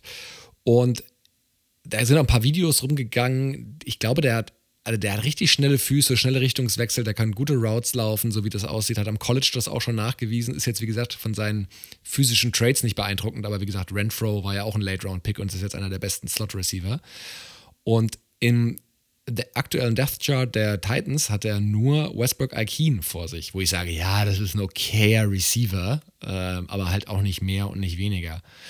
Und ich sag mal, wenn der schon eine gute Anzahl an Targets bekommt, das, was ich von ihm gesehen habe in der Offense, die jetzt ja eigentlich ja keine klare Number One mehr hat. Du hast einen Traylon Burks, der muss erstmal reinfinden. Du hast einen Robert Woods, der von, den ich mag, aber der von einer Verletzung, von einer schweren Verletzung zurückkommt. Und ich glaube, da könnte Kyle Phillips, wenn er da eine äh, entsprechende Chemie aufgebaut hat mit Ryan Tannehill, glaube ich, für einen Rookie, der in der fünften Runde gepickt worden ist, echt schon ganz im Rahmen des Erwartbaren gute Stats auflegen. Also meine Namen: Warmack von den 49ers, Slot Cornerback und Slot Receiver Kyle Phillips von den Titans. Also damit Titans-Fans nicht sagen, ich will nur negativ über die Titans reden heute. Ja, ja, ich habe tatsächlich, ich habe nur einen, Play, ein- einen Spieler hier. Ich habe jetzt zwar mehrere äh, rausgesucht, wo ich glaube, dass die interessant sein könnten. Auch ein Defensivspieler ist ja auch dabei, zwei Offensivspieler, die ich hier habe. Ich komme mich nicht so richtig entscheiden. Da, wo ich jetzt getippt hätte, der am ehesten noch die meisten, den meisten Impact haben könnte diese Saison, ist ein Running Back. Und zwar ein Running Back der Chiefs. Und zwar Isaiah Pacheco oder Pacheco, ich weiß nicht, wie er ausgesprochen wird. Pacheco, Pacheco, keine Ahnung. Ähm, ich finde nämlich diesen Running Back Room der Chiefs, der ist so, der ist sehr dünn besetzt. Also du hast äh, Clyde Edwards Alaire, da haben wir schon drüber geredet, der eigentlich nie so, also ist schon okay, aber nicht so richtig geil. Ja? Dann hast du Jarek McKinnon, der passt da schon gut rein in die, diese Offensive, aber dann muss er auch erstmal zeigen, dass er komplett gesund bleiben kann eine Saison und dass er auch wirklich auf, auf diesem Niveau ist. Dann hast du noch Ronald Jones, der kurz davor stand, äh, gecuttet zu werden. Und äh, Pacheco ist auch jemand, der bei Special Teams mithilft. Also ich glaube, der wird definitiv also auf dem Roster sein, auch jede Woche. Schneller Running Back, shifty Running Back. Und ich glaube, es könnte jemand sein, der relativ schnell sich vorarbeitet in diesem, in diesem Running Back Depth Chart und deshalb auch für die Chiefs nächstes Jahr eine gute Rolle spielen könnte. War ein Siebtrunden-Pick dieses Jahr. Also da, das ist so wirklich so das, das was man machen sollte. Ne? In der siebten Runde nochmal so einen Spieler finden für, für den Running Back Korb, den man reinbringen kann und der dann vielleicht nochmal überraschen kann. Und er bringt viel mit, dass er überraschen könnte. Das gleiche gilt auch für einen anderen Running Back, den ich hier nur drin hatte. Das war Tyler äh, Allgeier, auch ein Running Back. Ähm, auch hier kein, für äh, den die Falcons gedraft haben in der fünften Runde, auch hier gibt es keinen richtig tiefen Running Back Room. Ne? Die, die haben Cord Cordell Patterson, aber der wird ja eigentlich überall eingesetzt. Ne? Der kann Kick Returner macht der, der wird auch als Wide Receiver eingesetzt. Also kann ich mir auch vorstellen, dass Allgeier relativ schnell auch eine gute Anzahl von Snaps sehen könnte über die Saison hinweg und sich auch schnell in so eine Art halbe Starterrolle entwickeln könnte auf der offensiven Seite. Und das waren so meine zwei, wo ich gesagt habe, die könnten vielleicht so den offensiv so wirklich den besten Impact haben. Ja, es wird bestimmt auch einen Lineman wahrscheinlich irgendwo geben, äh, der relativ schnell reinkommt und dann performt, so wie die Chiefs das ja auch letztes Jahr gemacht haben. Ähm, die haben ja, ähm, gut, Humphrey war vorher, ähm, aber die mhm. haben letztes Jahr jetzt. Bitte? Ja. Oder, oder nimm Linebacker. Ich meine, ich habe ähm, nimm so Malcolm Rodriguez, ich meine, von den Lions. Ich meine, was er der gezeigt hat in der, in der Preseason, auch jemand, der wahrscheinlich eine Starterrolle haben könnte, relativ fix, wenn er so weitermacht. Und ich meine, das ist auch jemand, den sie sehr, sehr spät erst gedraftet haben. Ja, hundertprozentig. Ich hätte, wenn sie, wenn bei den Commanders nicht Taylor Heineke auf dem Roster wäre, hätte ich mich auch zu Sam Howell wahrscheinlich sogar noch hinreißen lassen können, da er ja nur Carsten Wentz verdrängen muss. Aber äh, an Zweien kommt er, glaube ich, dieses Jahr nicht vorbei. Mal gucken. Gut. Ja, ja schade. Most Improved Player. Also, äh, das ist jetzt nach meinem Verständnis, ich habe jetzt hier extra nochmal hinten geschrieben, nicht unbedingt ein Breakout-Kandidat. Ne? Sonst landest du halt oft bei Second-Tier-Spielern. Kann theoretisch ein Breakout-Kandidat sein. Man kann es nicht hundertprozentig raussprechen. Ne? Ich bin jetzt eher von jemandem gegangen, der schon was gezeigt hat, der jetzt aber nicht so gut war und von dem ich jetzt glaube, dass der wieder eine richtige Schippe drauflegt. Daniel Jones? Saquon Barkley. Nein. Soll ich vorlegen oder möchtest du? Ich, ich leg mal vor. Ähm, du hast. Äh, es ist schwierig, ne? weil wenn du natürlich sagst, kein Breakout-Player, ich weiß schon, was du meinst. Aber auch hier ist immer die Frage, was ist denn die Erwartungshaltung hier? So. Und Most Improved bedeutet ja, also wie hat sich dieser Spieler am meisten verbessert, im Grunde genommen. So, das heißt, für mich stellt sich also so ein bisschen die Frage, kann es eigentlich nur ein Spieler sein, der vorher, also nach meinem Verständnis ist es für mich eher ein Spieler, der vorher vielleicht noch nicht gezeigt hat, dass er wirklich schon richtig gut ist. Also zum Beispiel ein Saquon Barkley wäre für mich nicht, der wäre für mich zum Beispiel kein, selbst wenn er eine geile Saison hätte, wäre für mich kein Kandidat für Most Improved Player, weil er schon mal gezeigt hat, dass er 2000 Jahre zum Scrimmage raushauen kann. So. dann wirst du mit meinem Kandidaten nicht konform sein. Es, also ja, mir ging es tatsächlich also was heißt, mir ging es, die Kategorie ist ja erstmal geschrieben so, ne? Das kann ja jeder für sich selbst interpretieren, das macht ja auch so spannend. Ich bin tatsächlich rangegangen im Ver Stats im Vergleich, was er letztes Jahr abgeliefert hat. Ja, und ich gehe dahin im Sinne von auch, was hat er abgeliefert letztes Jahr, aber wie hoch ist die Chance, dass er deutlich besser abliefern kann kommendes Jahr? Jetzt, und das meine ich gar nicht so als Breakout, sondern wie sehe ich das? Und ich komme zu einem zurück, wo du, der bei dem Team spielt, was du als eine der größeren Überraschungen, glaube ich, von genannt hattest. Und zwar habe ich Trevor Lawrence genommen bei mir.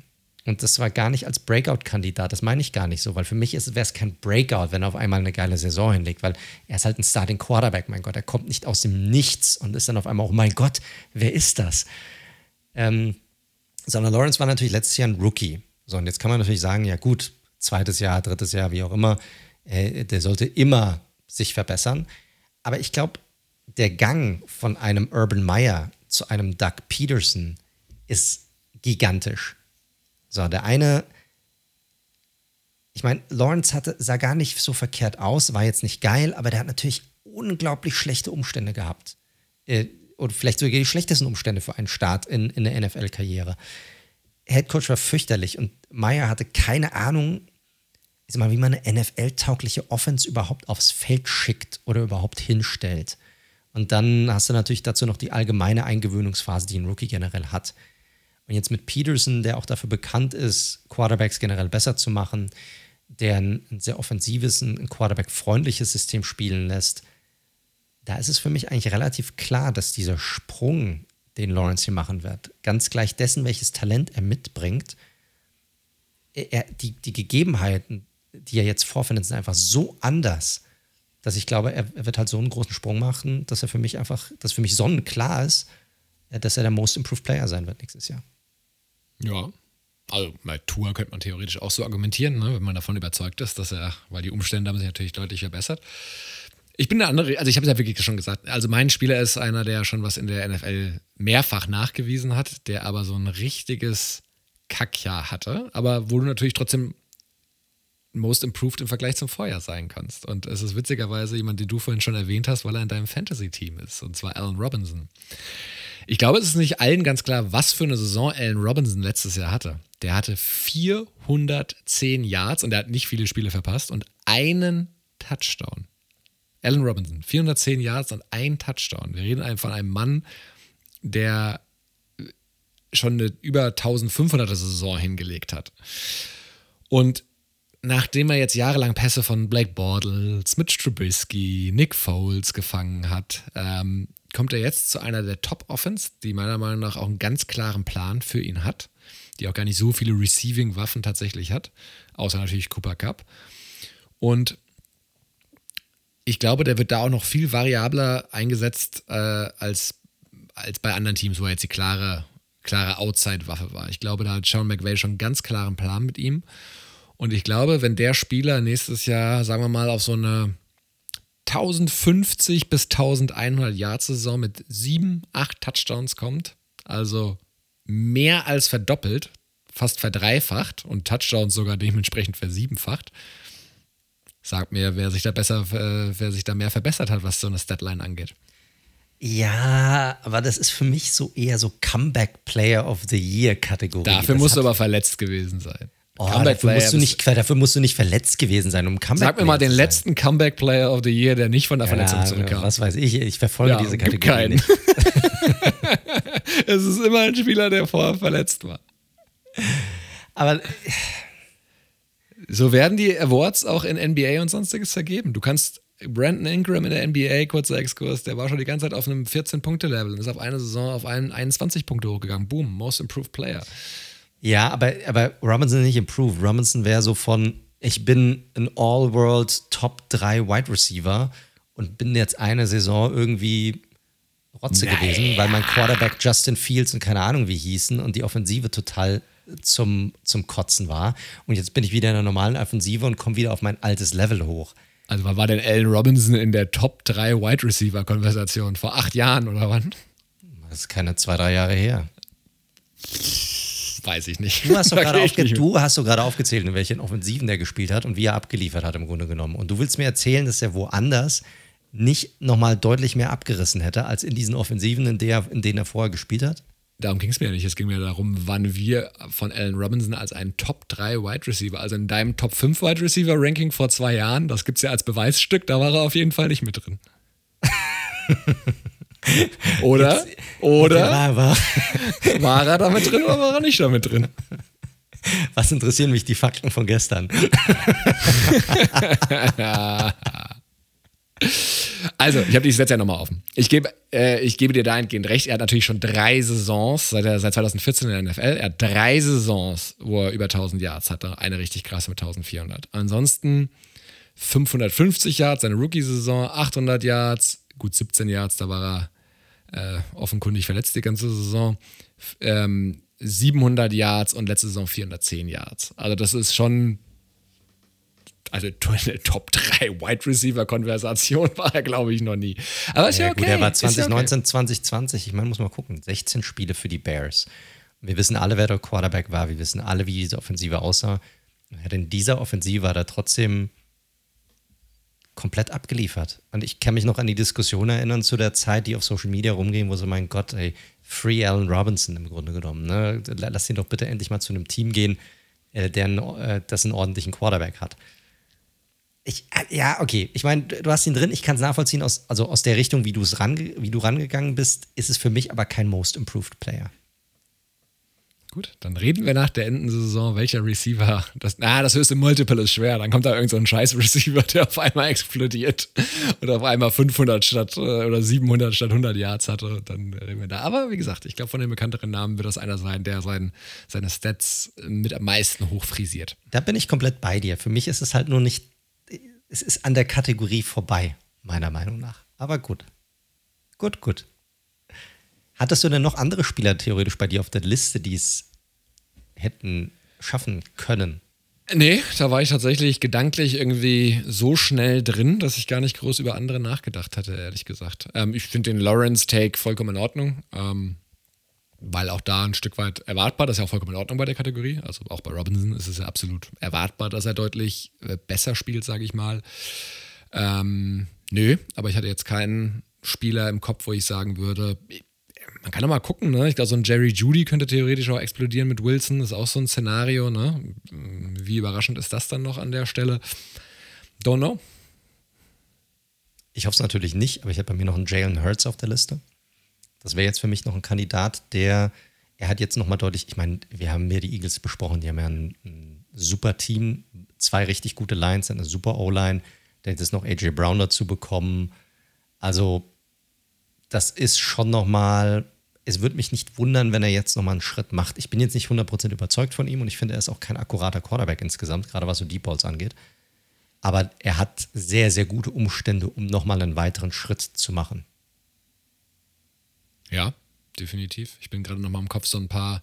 Ich glaube, klar, bei Receiver, bei Running Back wird garantiert irgendeiner ausbrechen, irgendwie, der letztes Jahr noch nicht so ganz sage ich mal, abgeliefert hat. Da wird es sicherlich jemanden geben und das ist natürlich sehr augenscheinlich, weil die halt viele Yards und viele Touchdowns vor allem machen.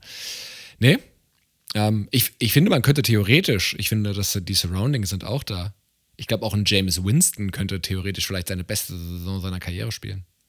Halte ich für ein Szenario. Ich glaube nicht dran, aber okayische O-Line immer noch, spannende Receiving-Waffen, eine der besten Running Backs, eine Defense, die viel entlastet. Ich calle es nicht, aber. Äh, ich wollte gerade sagen, also da würde ich mich nicht so weit aus dem Fenster lehnen bei James. Wir, dafür haben hab, wir jetzt sehr, sehr viel Tape von ihm und sehr viel von ihm gesehen. Absolut. Äh, aber ich habe heute zum ersten Mal eine Preview gesehen, äh, die die Saints als Division-Sieger in der NFC da aussieht. Finde ich jetzt kein Hot-Hot-Take, aber mit den Bugs da drin schon gewagt. Ja, finde ich aber jetzt, ja, ja, kann ich aber sehen, theoretisch. Würde ich jetzt nicht tippen, aber könnte ich theoretisch auch sehen. Gut. Gut, was ist denn unsere nächste Kategorie, die wir uns angeschaut haben? Da habe ich tatsächlich wieder zwei. Ja, da hatte ich eigentlich noch mehrere. Also da, kann, da hätte ich theoretisch mich drin verlieren können, weil das finde ich immer spannend. Das ist natürlich ein völliges Gedankenexperiment. Äh, ein Blockbuster-Trade, der noch bis zur Deadline äh, passiert. Und ich, ich kann ja gerne mal vorlegen. Ne? Vielleicht, ich habe tatsächlich nur einen. Ja, okay, okay, gut. Also, was sind denn so meistens die Voraussetzungen für so einen Trade? Ne? Also, eigentlich ist ja meistens ein Team, schenkt so ein bisschen ab. Vielleicht gegebenenfalls auch ein Spieler, der bald, den man theoretisch bald verlängern müsste. Vielleicht ist es auch ein neues Regime, was sich leisten kann, einen guten Spieler. Wir reden ja von einem Blockbuster-Trade, ne? Ich rede jetzt hier nicht vom fünften Receiver, der weggetradet wird. Ein neues Regime, das jetzt nicht so mit dem verknüpft ist oder denkt, naja, jetzt haben wir auf einer Payroll, der hat vielleicht noch zwei gute Jahre, bis dahin sind wir weiterhin eh schlecht und so gut wollen wir vielleicht auch gar nicht sein. Und aufnehmen tut ein Team, was ja in der Regel so im Playoff-Race ist und dann noch so ein Piece hinzufügen will. Oder weil es halt eine Verletzung hat. Und was ich mir vorstellen könnte, ist ein Trade von Robert Quinn zu den Tennessee Titans, um Harold Landry zu ersetzen. Als jetzt, einjährige jetzt Leier fast schon. Jetzt genau. schon. ich könnte mir halt, es gibt ja, es gibt ja manchmal auch diese Trades, wo es gar nicht das Ziel ist, zwangsweise den Spieler zu verlängern danach, weil das sehe ich bei den Titans ehrlicherweise auch nicht, weil sie haben ja eigentlich mit Bud Dupree und Harold Landry ihre äh, Pass-Rusher eingeloggt. Aber es gibt ja, also die Situation bei den Bears ist ja relativ klar. Die gehen nirgendwo hin dieses Jahr. Quinn ist anscheinend auch nicht ganz zufrieden, kann sein, äh, kann, hat aber jetzt auch keine No-Trade-Clause oder irgend sowas drin. Und sie könnten das, das wurde ja damals bei Clowney beispielsweise auch gemacht, bei den Seahawks, die haben dann einen Drittrunden-Pick, glaube ich, abgegeben und Clowney hat ein Jahr bei ihnen quasi sozusagen gespielt. Seitdem hat er ja eh nur noch ein Jahresverträge unterschrieben, von daher, das war sozusagen nur der Start. Und so ein Szenario bei einem Team, was so viel Wert legt, eigentlich auch auf eine starke Front, könnte ich mir vorstellen. Und ich habe es auch nochmal geschaut, die Titans hätten auch die, den Cap kann man eh ein bisschen stretchen, das wissen wir, Signing-Bonus, bla bla bla. Die Titans hätten aber auch auf jeden Fall den Cap-Space um das zu tun. Ich hätte auch noch eine zweite Option, aber mit der wäre es auf keinen Fall konform gewesen. Aber Robert Quinn zu den Titans, äh, Blockbuster-Trade, den ich mir sehr gut vorstellen könnte. Finde ich interessant. Ich sag dir mal meinen. Ich schneide mir da so ein bisschen ins eigene Fleisch, tatsächlich. Vielleicht hattest du diese Idee ja bei dir auch mit drin. Ne? Ich habe einen Blockbuster-Trade. Und zwar zwischen meinen Giants und den Los Angeles Rams. Und zwar kurz vor der Trade Deadline wird Saquon Barkley zu den LA Rams getradet. Warum? ist eigentlich offensichtlich. Ähm, Nummer eins, Rams werden Titelkandidat sein und Giants höchstwahrscheinlich nicht. So, so, so ehrlich kann ich nicht sein. das, das ist ein Hot Take. Weil der coldeste Take, den er je gemacht hat. Jetzt übertreibt man nicht. Obacht, mein Freund, Obacht. Also, Saquon ist in, an seinem letzten Jahr ähm, auch hier, du hattest es angesprochen, es existiert ein neues Regime. Sagen wir mal, der legt, also jetzt mal ganz ehrlich, selbst wenn der jetzt irgendwie eine Saison hinlegt mit irgendwie 2000 Scrimmage Yards, was ich nicht glaube, aber sagen wir mal, bleib, bleib gesund, er hat eine super Saison. Selbst dann glaube ich nicht, dass Joe Shane hingeht und dem Kerl irgendwie 15, 16 Millionen pro Jahr gibt für einen neuen Vertrag. Ich glaube, das werden die einfach nicht machen. Ja, warum? Also, wenn du dir die Running Back-Verträge anguckst, ich meine, was kriegt so ein CMC bei den Panthers aktuell? Ja, aber sorry, Saquon, naja, gut. Ja, gut, was, was denn, wenn er gesund bleibt und er hat, er hat 2000, ich habe ja gesagt, Szenario, er hat 2000 Scrimmage Yards. Okay. So, so, die hat er ja schon mal gehabt in seiner Rookie-Saison. So. Wenn er die jetzt nochmal irgendwie hinlegen sollte und er kriegt, ich glaube, das wird der Markt hergeben und jemand zahlt ihm irgendwie 15, 16 Millionen oder das wird er vielleicht auch verlangen, das werden die Giants ihm nicht geben. Das, da glaube ich einfach nicht dran. Ich glaube, das ist ein neues Regime, das werden sie nicht machen. Ähm, und dann finde ich, ist das relativ easy. Ne? Das ist keine Dead Cap Money hier für den Trade, das ist ein letztes Vertragjahr, Vertragsjahr. Und bei den Rams ist es so, der Running Back Room ist jetzt nicht so. Ich meine, klar, sie haben Akers, sie haben Henderson, beide waren verletzt letztes Jahr. Gut, jetzt kann man sagen, jetzt holt man sich nochmal einen, der auch Verletzungs eine Verletzungshistorie hat, äh, dazu. Aber ich kann mir das sehr gut vorstellen. Der passt da gut rein, ist ein sehr guter Passempfänger, ist ein sehr guter Läufer. Um diesen Running Back Room zu verstärken, wäre ein großer Name in einem großen Markt. Das darf man auch nie unterschätzen bei dieser ganzen Geschichte. Und wenn die Rams da irgendwie nochmal einen Viertrunden-Pick rausrücken dafür oder so, ähm, ich glaube, dann würden die Giants da Außer die Giants sind wirklich tatsächlich, also es läuft deutlich besser als erwartet, dann glaube ich nicht dran, aber wenn es so läuft wie erwartet, dann kann ich mir das schon sehr, sehr gut vorstellen. Ja, ja, äh, finde ich, äh, find ich nicht verkehrt. Ich hatte nochmal jetzt geschaut. Also es gibt drei Spieler, die einen 15 Millionen Average haben. Aber mal gucken. Also auf Running Back Position logischerweise. Ähm, ich hatte Robert Quinn, ich hatte noch zwei weitere ähm, Stationen für ihn. Einerseits, das ist aber relativ äh, unspannend, weil du auch gerade die Rams genannt hast. Die sind natürlich bekannt für so Trades. Ich könnte mir auch vorstellen, ne, warum machen sie nicht den Von Miller-Move einfach nochmal und holen sich mitten in der Saison einfach einen Passwasher hinzu? Er wurde ja damals auch von den Rams gedraftet. Ähm, andere Stadt damals noch, aber wurde er. Ähm, das könnte ich mir theoretisch vorstellen. Oder was ich auch überlegt hatte, aber da, ich weiß, dass du da nicht mitgehst, weil du, du siehst den Pass Rush der Cowboys ein bisschen besser. Ich hatte so ein Szenario überlegt, ah, Saison läuft nicht so für die Cowboys, vielleicht Lawrence wieder ein bisschen angeschlagen. Klar, du hast Micah Parsons als Allzweckwaffe. Von Armstrong und Co. bin ich nicht so ein Riesenfan. Sie haben noch mal einen Rookie nachgelegt. Robert Quinn war schon in Dallas, hatten ja einen Jahresvertrag da unterschrieben vielleicht da dem Pass Rush noch ein bisschen Spark geben an der Stelle. Könnte ich mir auch stellen. Also, ihr merkt schon, ich bin sehr hoch, dass Robert Quinn im Laufe der Saison ge getradet wird. An die Cowboys glaube ich nicht. Einfach weil er schon mal da war und das hat nicht so richtig funktioniert. Deshalb glaube ich nicht, dass sie das nochmal machen Das wollen. war aber nicht der Coaching-Staff. Ich glaube trotzdem nicht dran, dass sie es nochmal machen. Äh, ich weiß auch nicht, ob Quinn da wirklich dann darauf Bock hätte oder nicht. Ähm, kann ich, also würde ich jetzt mal bezweifeln. Bei den Cowboys ist es halt so, dass ich glaube, dass sie halt aus der Linebacker-Gruppe noch deutlich mehr Pass-Rush kreieren werden, als man das jetzt denkt. Ne? Sie haben ja auch Anthony Barr dazu geholt, sie haben Parsons noch. Sie haben, ah, mir fällt der Name jetzt von dem anderen äh, Spieler nicht, Cox haben sie ja auch noch, auf der Linebacker-Position, der auch noch ein ordentlicher Blitzer ist. Armstrong, ja, Lawrence, da bin ich schon bei dir, aber ich glaube, da glaube ich irgendwie nicht dran. Das andere Szenario mit den Rams könnte ich tatsächlich nochmal, das könnte ich mir sogar nochmal ganz gut vorstellen. Das finde ich gar nicht so doof. Ja. Und Running Backs, ja, da gibt es, glaube ich, verschiedene Szenarien. Ne? Josh Jacobs könnte sicherlich auch passieren, irgendwann im Laufe der Saison, theoretisch. Richtig, Äh, an den hatte ich auch gedacht. Ja. Ja. Aber bei Saquon, hat es für mich einfach zu gut gepasst. Großer Name, großer Markt, auslaufender Vertrag und so weiter. Da wird das Traden noch einfacher und so weiter. Ein schlechtes Team, ein Team, das Contender ist. Da passt einfach zu viel zusammen, als dass das nicht Sinn machen könnte. Ja, und dass die Cowboys irgendwann für einen Wide Receiver sicherlich nochmal traden, das ist eigentlich auch eine Option, die man auf dem Schirm haben sollte. Das kann ich mir auch ganz gut vorstellen, ja. Absolut. Absolut. Gut, machen wir weiter. Machen wir weiter. Jetzt kannst du mal wieder vorlegen. Ja, also wir haben uns eigentlich so ein bisschen so die beste Offensive und die beste Defensive angeschaut, wer das denn sein könnte kommende Saison. Und sowohl auch was die schlechteste Offensive und die schlechteste Defensive sein könnte. Also wir, wir haben uns beides angeguckt. Und ich würde sagen, wir fangen mal mit der Offensive an. Oder? Gerne. Das macht ja am Scoring-wise, ne? Also keine Advanced. Stats. Äh, ich glaube, bei mir Nummer eins, also das ist jetzt keine große Überraschung. Also ich habe mich hier für die Bills entschieden. Ganz einfach. Ne? Die O-Line ist etwas verbessert. Bei Davis haben sie weit eine weitere klare Alternative, die sich Ende der letzten Saison so ein bisschen herausgestellt hat auf der Wide Receiver Position. Haben sie immer noch Stephon Dix und so weiter und so fort. Mit Cook noch einen interessanten Running Back gedraftet. Und mit Allen haben sie mittlerweile eine Maschine auf der Quarterback-Position, der sowohl mit seinem Arm alles machen kann, als auch laufen kann wie ein Bekloppter. Starkes noch dazu. Also, ja, sie haben natürlich so ein bisschen Fragezeichen. Brian Dayball ist, ist jetzt nicht mehr dabei. Wie wir diese Offensive auch aussehen, wird sich das irgendwie schematisch nochmal ein bisschen ändern. Ich glaube aber trotzdem, dass die Bills ja, mit die beste Offensive in der Liga haben werden. Ja, gehe ich komplett mit, habe ich hier nämlich auch stehen. Sie waren ja letztes Jahr schon die äh, drittbeste Scoring Offense, genau.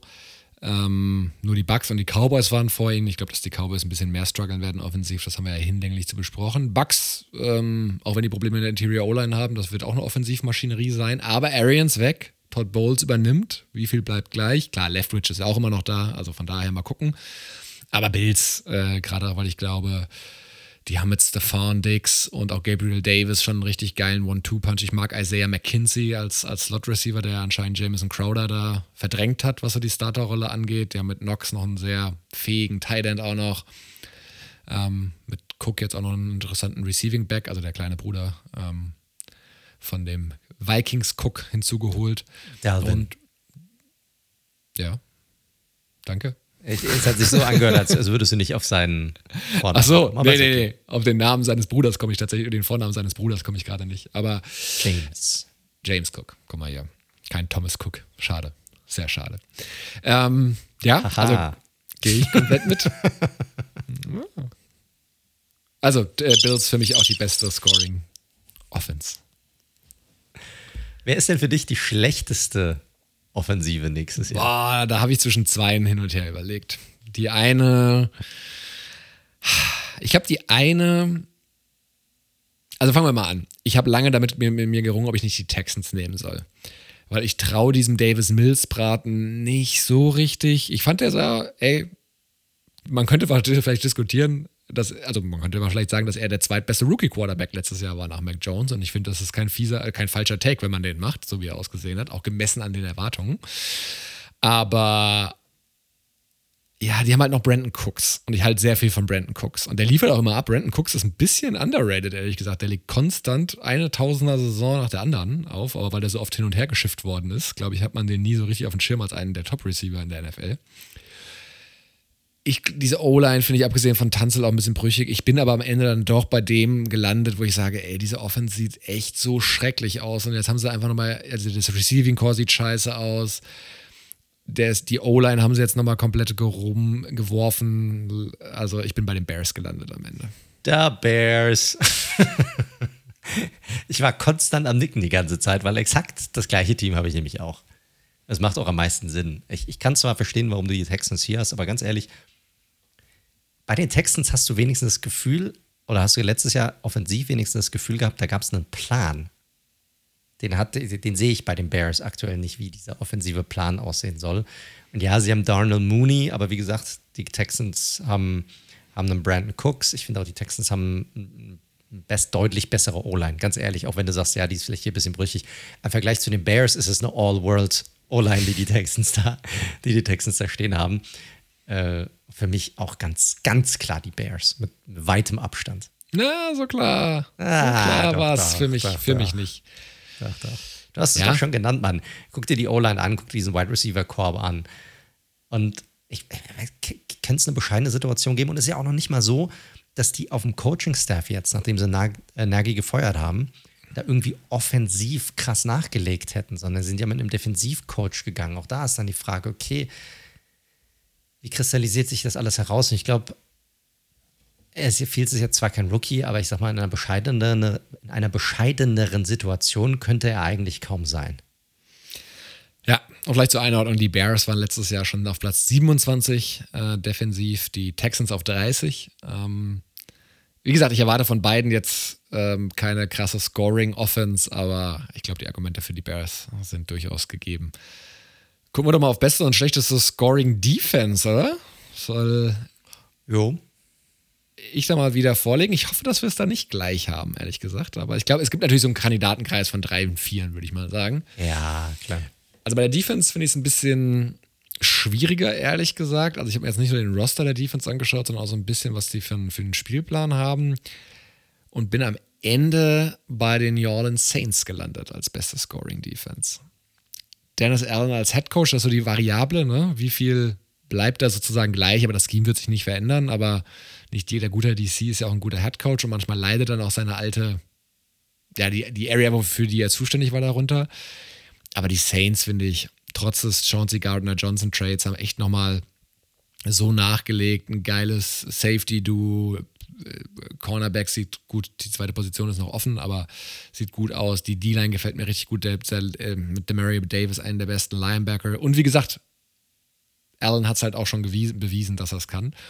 Und dementsprechend bin ich am Ende bei den Saints, die letztes Jahr in Anführungszeichen nur die viertbeste Scoring-Defense waren. Ich glaube, sie werden jetzt die beste Scoring-Defense sein ich bin ein bisschen anders rangegangen, weil ich finde, dass gerade bei der besten Scoring-Defense hängt es nicht nur davon ab, ob du rein spielerisch, rein schematisch, auch vom Spielermaterial her die beste Defensive hast, sondern die Offensive trägt ja dazu bei, auch wie gut deine Defensive ist. Je mhm. besser deine Offensive ist, umso weniger ist auch deine Defensive auf dem Feld, umso besseren Situationen kommt auch deine Defensive dann in, äh, auf, aufs Spiel sozusagen, weil ich meine, wenn, wenn du eine Offense hast, die gut am Scoren ist, dann muss die andere Offensive natürlich irgendwie nachlegen und dann weißt du natürlich auch, was kommt und dann weißt du natürlich, okay, dann, dann müssen sie halt kommen, dann muss mehr gepasst werden, dann kannst du dich besser darauf einstellen und das macht es natürlich deutlich einfacher. Und deshalb habe ich mich für eine Defensive entschieden, die die gleiche ist wie meine Offensive, weil ich nehme die Bills in der Defensive. War mir zu langweilig. Das war nämlich die beste Defensive auch letztes Jahr. Ja, ja, aber ich finde, es macht zu viel Sinn. Weil bei den Saints habe ich zu viele Fragezeichen, was die Offensive angeht. Ich finde, die haben eine gute Defensive, eine richtig gute Defensive. Ich glaube, da, da müssen wir nicht drüber reden. Top 5 werden sie meiner Meinung nach auch sein. Aber ich glaube, sie werden einfach nicht die beste sein, einfach aus dem Grund, weil die Offensive nicht so wird abliefern können. Da wird die Defensive ein bisschen mehr unter Druck sein. Und das sehe ich bei den Bills anders. Und die Bills haben generell trotzdem immer noch eine, eine gute Defensive. Ne? Sie sind an der Line gut und tief besetzt. Sie haben mit Vaughn Miller nochmal verstärkt, hatten vorher auch schon Talent an dieser Line. Die Secondary sieht weiterhin gu gut aus, obwohl White ne, am Anfang zumindest definitiv fehlen wird. Aber sie haben immer noch diese zwei richtig guten Safeties da hinten. Ähm, ich glaube weiterhin, dass das die Top-Defensive nächstes Jahr sein wird. Nicht, weil ich glaube, dass sie die bestbesetzte Defensive sind, sondern weil sie eine der besten besetzten Defensiven sind, aber die beste Offensive haben um sie sozusagen dabei zu unterstützen, noch besser auszusehen, als sie vielleicht eigentlich sind. Ja, man könnte auch argumentieren, ne? Teams, mit, die mehr laufen, mehr Zeit von der Uhr nehmen. das hilft natürlich auch. Richtig. Ich hätte mir den Schedule der Bills nochmal angeschaut. Muss man schon fairerweise sagen, sie spielen gar nicht gegen so, so viele Offensivmaschinen, ehrlich gesagt. Also dadurch, dass sie alleine zweimal gegen die Jets, gegen die Patriots spielen, ähm, könnte schon, schon hinkommen. War mir aber, wie gesagt, dadurch, dass sie es letztes Jahr schon waren, war es mir jetzt irgendwie ein bisschen zu, zu nah dran.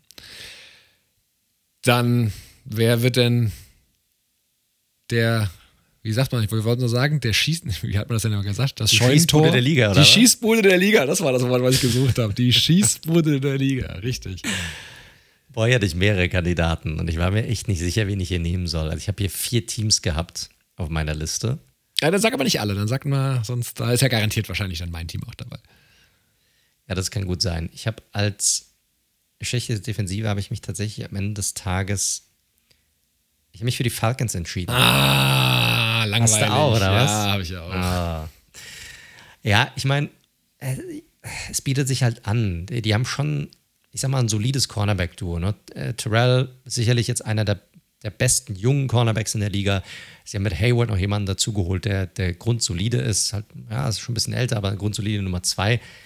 Problem ist, dann hört es aber auch schon auf. Also die D-Line aus Jared, das war's. Dann hast du einen Pass vielleicht noch mit Carter, aber auch das ist dann viel Hoffnung dabei und das war es dann auch.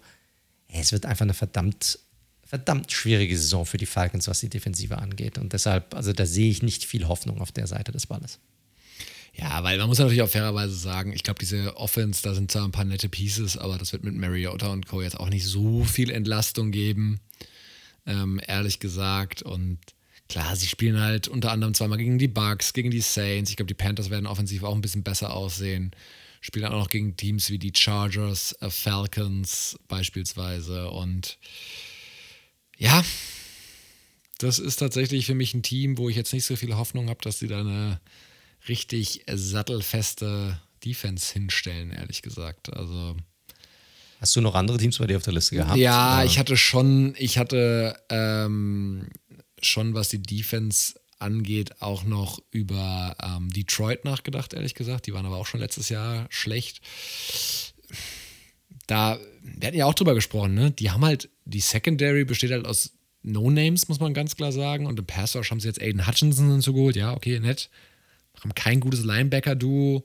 Die Lions werden auch noch viel verlieren, glaube ich, ehrlich gesagt beim Pass Rush hoffe ich halt so ein bisschen, dass, ich meine, Okwara kommt zurück, der hat, der hat auch schon gut gespielt. Sie haben ja beide Okwara-Brüder, das heißt, sie werden ein bisschen mehr Tiefe haben, wenn die Leute gesund sind, als sie, als sie vorher hatten. Also da glaube ich schon, dass sie vielleicht ein bisschen mehr generieren können. Äh, was ich ganz erfreulich finde, ist, dass ähm, Okuda jetzt wahrscheinlich tatsächlich eine Starting-Rolle innehaben wird. Also das finde ich ganz spannend, mal zu sehen. Wenn nicht dort, wo dann? ja, richtig korrekt. Äh, deshalb glaube ich nicht so wirklich an die Lions. Ich weiß nicht, wie, wie, ob sie wirklich gut sein werden. Das, das glaube ich jetzt nicht. Aber ich weiß, ich glaube nicht, dass sie das, die schlechteste Defensive sein werden. Ich habe bei mir tatsächlich noch die Bears mit drauf. Ich habe die Texans auch noch mit drauf. Da sehe ich auch irgendwie nicht viel. Und ich habe tatsächlich auch meine Giants mit drauf gehabt. Weil, muss auch mal überlegen, äh, Thibodeau und äh, Ojolari, da, weißt, da weißt du nicht, ob die überhaupt jetzt fit sind zu Beginn der Saison. Und die Secondary und die Line der Linebacker-Core, der ist echt dünn besetzt mittlerweile. Also da bin ich, boah, da habe ich echt viele Fragezeichen, viele Sorgenfalten auf der Stirn, was das angeht. Na gut, na gut, na gut. Also, fassen wir das nochmal kurz zusammen, weil jetzt haben wir ja ein bisschen über Teams geredet. Meine beste Scoring Offense ist auch deine beste Scoring Offense. Das ist die der Buffalo Bills. Unsere schlechteste Scoring Offense sind beide Male die Bears, ne? Also auch da haben wir komplette Übereinstimmung. Korrekt. Beste Scoring Defense bei mir die Saints, ähm, bei dir waren es nochmal die Bills und Richtig. wir sind uns nochmal einig bei den Falcons. Ja, okay, das war, ich hatte es ein bisschen abwechslungsreicher erwartet, aber mal gucken. Vielleicht haben wir bei der nächsten Kategorie, denn jetzt nähern wir uns langsam dem Ende. Wir hatten zwar immer wieder ein bisschen drüber gesprochen, aber hatten es dann tatsächlich, und deswegen hast du ja wahrscheinlich auch die Playoff-Maschine mal angeworfen für dich. Heute. Richtig, korrekt. Wir mussten es quantifizieren. Wir haben es nicht richtig. so richtig quantifiziert bisher. Richtig. Und jetzt geht es darum, die 14 Playoff-Teilnehmer zu bestimmen, also sieben in der AFC und sieben in der NFC. Dann noch den Super Bowl und dann den Super Bowl Winner. Und wir starten natürlich gerne erstmal mit der AFC und den sieben Playoff-Teilnehmern. Wer sind deine sieben Playoff-Teilnehmer in der AFC? Ich habe an eins die Bills. Überraschung, nachdem ich ihnen die beste Offensive und beste Defensive gegeben habe. An zwei sind bei mir die Bengals. Dann an drei die Chiefs. An vier die Titans. An fünf die Ravens. An sechs die Chargers. Und an sieben deine Raiders. Ja, wir sind gar, wir sind sehr nah beieinander auch. Ich habe ähm, ist quasi, ähm, also die Division-Sieger sind für mich die Bills, die Colts, das ist der Unterschied, die Ravens und äh, ich bin hin und her gerissen. Ich hatte in der Division Preview, glaube ich, gesagt, die Chargers bin, gewinnen die Division. Boah. Komm, ich sag Chargers gewinnen die Division. Und ich habe tatsächlich aber ähnliche Wildcard-Teams mit dann den Bengals, den Chiefs und den Raiders. Auch ich glaube an drei AFC West Teilnehmer, weil ich traue dem Braten in, in, Miami nicht so ganz, ehrlich gesagt. Das möchte ich auch erstmal alles sehen, wie diese ganzen, das sind viele Neuerungen, äh, ehrlich gesagt. Und ich halte von Tour nicht so wahnsinnig viel. Als Typ ja, aber als Quarterback nicht. McDaniel als Head Coach bin ich auch mal gespannt, ob das so funktioniert, wie sich das alle vorstellen.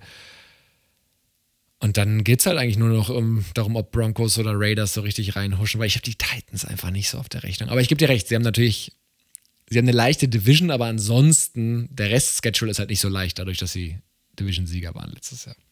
Richtig, das stimmt. Also ich glaube, die größte Überraschung, wenn man es Überraschung nennen darf, ist halt das, was ich auch schon vorhin angekündigt hatte. Bei mir erreichen die Broncos halt einfach nicht die, die Playoffs, die werden letzter in der Division mit einem positiven Rekord, 9 und 8. Aber es reicht halt nicht. So. Der, der Rest der Division ist absurd. Äh, Chiefs bei mir 14 und 3, Chargers 13 und 4, Deine Raiders 12 und 5. Oha, na, das ist dein Wort in Gottes Ohr. Ich wäre ja, froh, wenn wir den Record aus dem Vorjahr bestätigen. Ja, und in den anderen Divisions, ich meine, Browns und Steelers sind bei mir nicht dabei. Ich glaube, Steelers ist klar. Ja, aber die Browns verpassen bei mir relativ klar sogar die Playoffs. Ja, also eine 7-8-Siege-Saison wird mich jetzt bei den Browns auch nicht schocken. Gut, dann mach du doch mal weiter mit der NFC. Wie sieht es denn da bei dir aus? Gut, auch da erst die Division-Sieger. Das sind für mich äh, die Eagles. Ich glaube, äh, die werden die Cowboys sozusagen schlagen, was in dem Race. Ähm, die Packers, wenig überraschend. Äh, dann die Bucks und die Rams. Ich glaube, das ist jetzt wenig kontrovers, ehrlich gesagt. Da sind wir d'accord. Ja. Danach wurde es, ich glaube, dass dann die restlichen Plätze, es wird deutlich offener, ehrlich gesagt. Und ah, ich habe da echt auch relativ viel hin und her geschoben. Aber am Ende sind bei mir die Saints mit reingekommen. Ähm, die Vikings, weil ich habe mir nochmal so deren Roster angeschaut. Ich finde, die haben schon viel beisammen. Ich finde, die haben auch ein unterschätztes Wide Receiver Core mit, also Jefferson, Thielen, Osborne, vielleicht macht Earth Smith als Thailand nochmal den nächsten Schritt. Jane Rager haben sie natürlich jetzt, ne? Das ist natürlich eh nochmal ein ganz anderes Level. Und äh, auch eine gute Defense eigentlich beisammen. Und ich finde O'Connell als ähm, Head Coach eigentlich auch ganz spannend. Mal gucken, wie er sich schlägt. Also, wie gesagt, die Vikings kommen bei mir noch rein, weil die auch, ja, die haben so einen Mischmasch. Die haben viele Spiele, die sie gewinnen können. Viele 50-50-Games für mich. Und das könnte reichen. Und ich bleibe natürlich dabei, was ich in unserer NFC West Preview gesagt habe. Ich bin bullischer sozusagen bei den 49ers, um es mal im Börsentermen zu sagen. Und ich sage, die 49ers kommen in die Playoffs. Also bei den Division-Siegern bin ich komplett bei dir. Und beim Rest bin ich zumindest bei deiner Analyse bei dir. Ich glaube, ohne dass ich da jetzt irgendwas Überraschendes machen werde, ich glaube, dass die NFC East tatsächlich deutlich besser abschneiden wird, als viele denken, weil dieser Schedule, den diese vier Teams haben, der ist echt einfach, also im Vergleich zu vielen anderen Teams. Also wirklich einfach, da wo ich wirklich echt oft gedacht habe, boah, okay, wow, haben wir vielleicht sogar eine Chance zu gewinnen? Ähm, da hat kein Team weniger als sieben Siege bei mir in dieser Division. Also das ist, ähm, ist deutlich besser. Ich habe auch die Vikings sind bei mir mit drin, ganz klar. Äh, dann die Cowboys, die schaffen es auch. Ja. Ähm, und dann habe ich die Saints nicht drin. Die losen bei mir ab. Die haben nur sieben Siege. Und bei mir erreichen auch die Niners die Playoffs mit einem negativen Rekord tatsächlich, mit einem 8 und 9er Rekord. Aber sie erreichen die Playoffs tatsächlich. Okay. Ja, ich hatte zwischen Cowboys und 49ers hatte ich ein bisschen hin und her geschoben. Ah, die ganze Zeit. Wer erreicht denn dann bei dir den Super Bowl und wer gewinnt denn dann auch bei dir den Super Bowl? Ja, da glaube ich tatsächlich, das könnte sein, dass wir da wieder eine Übereinstimmung haben. Ich glaube, es ist dieses Jahr das Jahr der Bills. Ich finde, die haben den richtigen Move gemacht und dementsprechend reichen sie auch für mich nicht nur den Super Bowl, bei mir gegen die Tampa Bay Buccaneers. Und weil die für mich auch einen der komplettesten Roster der NFL haben. Ich glaube, bei den Rams war so das, was ich überlegt habe. Und Packers natürlich, ich glaube, das ist das Dreigestirn, was so ein bisschen rausragt, natürlich in der NFC. Ich glaube schon, dieser Move, man hat den Super Bowl gewonnen, man hat das große Ziel erreicht irgendwie, das ist so schwer. Let's run it back. Das schafft Brady vielleicht immer wieder, die Leute da so hochzuhalten, aber das ist nicht so einfach. Deswegen ähm, kommen die Bucks bei mir in den Super Bowl, trotz der ganzen Brady-Privatsaga, die ja anscheinend da am Laufen ist mit Giselle, und verlieren aber den Super Bowl gegen die Buffalo Bills. Soweit kommen die Bucks bei mir nicht. Ja? Also, ich bin bei dir. Es hätte so ein bisschen Potenzial auch für die größte Enttäuschung der Saison. Ne? Also, wenn die, ich habe die Bills kommen bei mir auch in den Super Bowl und die Bills gewinnen bei mir auch den Super Bowl, wie du gesagt hast, das ist das Jahr der Bills. Wäre natürlich krass, wenn sie irgendwie, keine Ahnung, kommen nur in Wildcard oder erste Runde Playoffs sind draußen, dann wäre das schon eine größere Enttäuschung diese Saison, muss man einfach sagen, nach dem ganzen Hype, der jetzt eigentlich ja, bei, bei allen ansteht. Mein zweites Team aus der NFC im, im Super Bowl sind die Eagles. ja. Das also, hätte jetzt hier, glaube ich, keiner gedacht. Ja, ich, ich, ja, habe ich auch nicht gedacht, als ich das durchgetippt habe. und, und ihr wisst, dass ich es nicht absichtlich gemacht habe. das ist richtig. Äh, ich glaube, es ist, also muss man schauen, wenn die Eagles tatsächlich die Division gewinnen, so, dann haben sie erstmal, also bei mir spielen sie zum Beispiel gegen die Niners, da würden sie gewinnen. Dann glaube ich auch, die haben einfach, die Defensive wird stark sein, sie haben eine gute Offensive über den Run, eine super O-Line, sie haben äh, sie haben mehr Waffen jetzt auch im Passing-Game, wo sie mehr machen können. Ich, also, sie spielen mir gegen die Bucks, da gewinnen sie auch knapp. Und dann kommen sie natürlich gegen das Team, was jeder so irgendwie auf Nummer 1 in der NFC gerankt hat. Müssen ja irgendwie an den Packers auch vorbeikommen. Und da glaube ich, da werden die Packers einfach wieder gemanhandelt von einem Team, das deutlich physischer unterwegs ist auf beiden Seiten des Balles. Obwohl man die Defensive kann man einen Case machen für die Packers. Aber wenn ich jetzt die Offensive zum Beispiel der Packers gegen die Defensive der äh, oder gegen die Offensive der, der Eagles stacken müsste, würde ich sagen, dann würde ich die, die Nord auf jeden Fall zu den, zu den Eagles geben. Und für mich sind die Eagles das, das stärkere, das physischere Team. Deshalb kommen sie in den Super Bowl und da verlieren sie dann aber gegen die Bills. Weil die Bills auch auf beiden Seiten des Balles ähnlich stark sind, aber dann einfach den deutlich besseren Spieler auf der wichtigsten Position haben und das ist Josh Allen und deshalb gewinnen die Bills. Es wäre ihnen ja mal zu gönnen. Also für die, die die NFL nicht so lange folgen, die Bills waren ja vier Jahre nacheinander in den 90ern im Super Bowl, haben sie allesamt verloren. Aber aus Fansicht, wie bitter das gewesen sein muss, das kann man sich gar nicht vorstellen. Viermal kommst du in diesen verfickten Super Bowl. Oh, jetzt sind wir auf Explicit, ne? Aber. Und viermal verlierst du ihn. nicht ein. Okay. viermal verlierst du ihn. Boah, das würde, mich, das würde mich wahnsinnig machen. Ja, das ist schon bitter. Aber ich bin froh, einmal waren es die, die Giants, also ich habe da, hab da, kein Problem mit. Naja, da hast aber du ja, damals ja auch noch nicht so viel von gehabt, wahrscheinlich. Das, das stimmt allerdings. Aber äh, ja, es ist natürlich mega bitter. Aber ja, ich glaube, ich bin komplett bei dir. Ich glaube, das wird das Jahr der Bild sein und wird, wird meiner Meinung nach so kommen. Also Bills Mafia. Ihr könnt euch freuen im Februar könnt ihr richtig schön Tische zerlegen und Bier exen und dann habt ihr euren Super Bowl endlich. Richtig, gut. Und ich glaube, damit sind wir aber auch am Ende der heutigen Folge angelangt, oder? Oder haben wir noch was? Nein, natürlich haben wir noch was. Wir müssen noch tippen.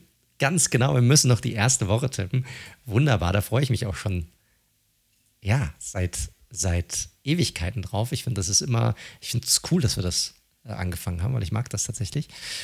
Äh, und ja, spannend. Und es geht natürlich direkt krass los mit einem absoluten Hochkaräter. Und zwar mit dem Super Bowl-Sieger, dem aktuellen der Rams, gegen das Team, das in aller Munde ist und bei uns dieses Jahr den Super Bowl gewinnen wird, und zwar die Buffalo Bills in Los Angeles. Und äh, hast du es offen, damit wir direkt lostippen können? Wunderbar, dann bin ich mal gespannt. Wen hast du oder wer gewinnt bei dir? toughes Matchup, muss man ganz klar sagen. Ähm, da treffen auch, da treffen starke Defenses aufeinander, starke Offenses. Ich habe am Ende, auch weil äh, McVay hat jetzt gesagt, Stafford ist fit, keine Einschränkung. Ah, ich bin mal gespannt. Also Stafford, da war ja schon irgendwas mit seiner Schulter und seinem Wurfarm. Ich glaube, die Bills kommen raus wie Feuer und gewinnen das knapp. Ich habe ja auch die Bills. Ich bin, ich glaube, das wird ein, ein geiler Shootout werden und ich glaube, die Bills werden das knapp gewinnen, aber sie werden es gewinnen. Norland Saints bei den Atlanta Falcons. Ich glaube, da dürften wir einer Meinung sein, oder? Gehen wir mit den Saints, das bessere Footballteam. Richtig. San Francisco 49ers mit Trey Lance, Second-Year Quarterback, bei einem weiteren Second-Year Quarterback in Chicago bei den Bears und Justin Fields. Da bleibe ich natürlich meinem ich will nicht sagen, dass ich im Trey Lance Hype Train sitze. Das ist, glaube ich, ein bisschen zu viel gesagt. Aber klar, gegen die Bears äh, ist ein Pflichtsieg, muss sein. Absolut. Auch ich gehe hier mit den 49ers. Kommen wir zu einem Matchup. Interessant. Pittsburgh Steelers mit, zum ersten Mal mit einem komplett neuen Quarterback, Mitch Trubisky, gegen die Bengals in Cincinnati. Wer gewinnt hier? Ich glaube, es wird knapper, als sich viele vorstellen, aber am Ende setzt sich die offensive Qualität von den Bengals dann doch durch. Auch ich gehe mit den Bengals und auch ich sehe es sehr ähnlich. Jetzt finde ich, kommen wir zum Matchup, das finde ich, auch wenn ich die Eagles sehr stark sehe, das finde ich gar nicht so eindeutig, äh, einfach weil sie zu Hause sind, einfach weil es das allererste Saisonspiel ist.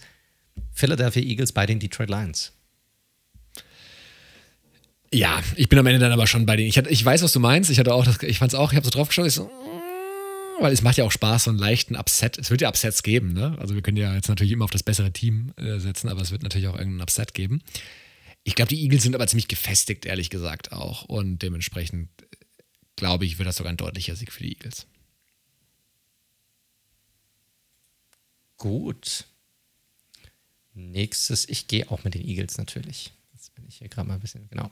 Nächstes Team, äh, New England Patriots bei den Miami Dolphins. Das sind ja oft so ein bisschen ugly Spiele, gerade am Anfang der Saison. Ich glaube, es wird in, trotz der vielen Offensivbemühungen der, der Dolphins in der Free Agency, ich glaube, es wird ein sehr, sehr runlastiges Spiel. Ähm, ich bestehe natürlich beide Teams auch ein Stück weit für und am Ende setzen sich die Dolphins knapp durch. Es wird kein Quarterback-Game, glaube ich. Ich habe tatsächlich auch die Dolphins. Ich glaube, das wird auch äh, Dolphins so ein bisschen neue Offensive mit neuen Sachen, die die Patriots vielleicht noch nicht so richtig gesehen haben.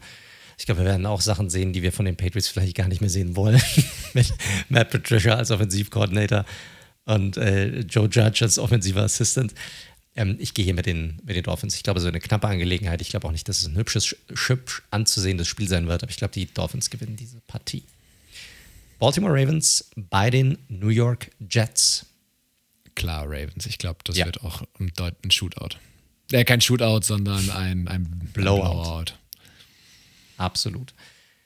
Jacksonville Jaguars bei den Washington Commanders. Oh, da habe ich lange gehangen, ehrlich gesagt. Da habe ich lange gehangen. Das, das ist für mich wirklich ein 50-50-Duell, ehrlich gesagt. Ähm, ich bin am Ende. Ah, Nee, komm, ich switch nochmal. Ich gehe mit den Jaguars.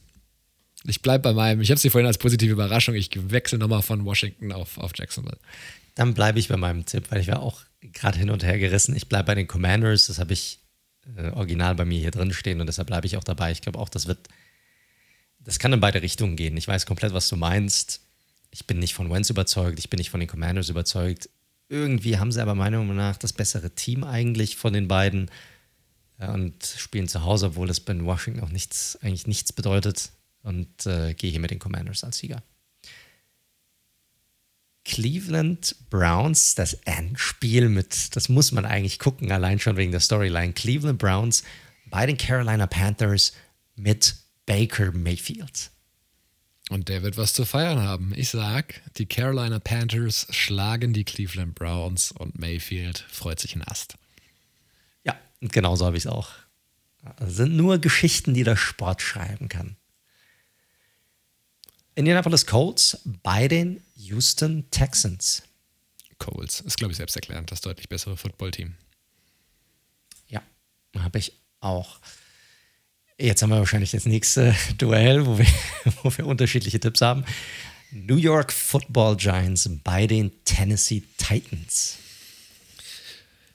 Bei den, äh, also bei den Giants ist echt ein Team, was ich noch gar nicht greifen kann. Ne? Also das muss ich ganz klar sagen. Ähm, da ist viel Logisches passiert, aber sie sind einfach kein gutes Footballteam. Bei den Titans bin ich auch skeptisch. Ich glaube, die Defense wird, sollte aber eigentlich wieder ganz gut sein. Ich habe eher meine Fragezeichen bei der Offense und da eigentlich fast auf allen Ebenen. Ich glaube, am Ende setzen sich die Titans aber hier durch. Gut. Ihr wisst, dass ich nicht gegen mein Team tippe, deshalb setze ich auf jeden Fall auf die Giants. Ich glaube, ja, das weiß ja nicht jeder. Nicht jeder hört uns ja schon so das, lange. Das stimmt, da hast du recht. Also ich tippe grundsätzlich nicht gegen mein Team. Deshalb bin ich wahrscheinlich auch in der Tipprunde. Ich muss darauf hoffen, dass die Giants eine gute Saison haben, damit meine Tipps besser aussehen.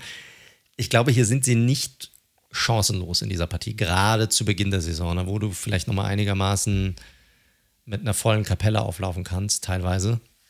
Äh, die Defensive macht mir halt bei den Giants Sorgen, aber auch bei den Titans, wie gesagt, die sind kein Überteam für mich. Ich setze hier natürlich auf meine Giants.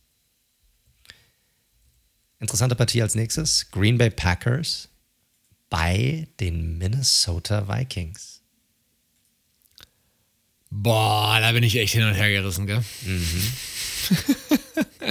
ja, in Minnesota, die Crowd. Ja. Ah, ich glaube halt schon, ich glaube, die Packers werden schon von Woche 1 eine starke Defense haben. Ich glaube, die werden aber diese Abstimmung zwischen Rogers und seinen Receivern, gut, am Ende wird es wahrscheinlich dann doch wieder über Lazar und Randall Cobb laufen und noch ein bisschen Robert Tonyan. Ah, aber die Packers waren letztes Jahr gegen die Saints in Woche 1 auch furchtbar. Weißt du was? Ich gehe mit den Vikings. Das mache ich nicht. Ich gehe hier mit den Packers. Ich glaube, es wird eine knappe Partie. Ich glaube, es wird eine sehr ansehnliche Partie. Partie, die man sich anschauen musste. Ich sehe jetzt übrigens, dass meine Giants erst nachmittags spielen. Also nachmittags in den USA, das heißt spät abends. Das heißt, äh, wenn ich von deiner Hochzeit zurückfahre, kann ich vielleicht sogar live sehen. Easy eigentlich. Easy, ja, wenn es normal läuft. Äh, ich gehe hier mit den Packers. Ich glaube, es wird eine, eine, knappe Sache. Ich glaube, es wird ein sehr ansehnliches Spiel, sollte man sich reinziehen. Äh, Packers gewinnen bei den Vikings. Kansas City Chiefs bei den Arizona Cardinals. Auch eine interessante Partie. Es sind viele interessante Partien, muss man ehrlicherweise sagen. Deswegen werde ich mir da schön auf der Fähre in die Flitterwochen, die neun Stunden dauert.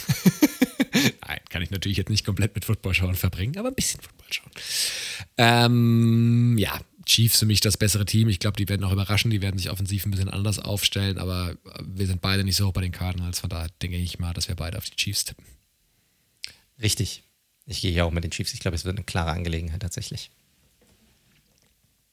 Deine Las Vegas Raiders bei den Los Angeles Chargers. Mehrmals hin und her getippt. Ich, also ich bin ja nicht so, ich tippe ja schon, äh, probiere ja realistisch zu tippen. Die Chargers haben auf dem Papier einen der drei, vier besten Kader beisammen.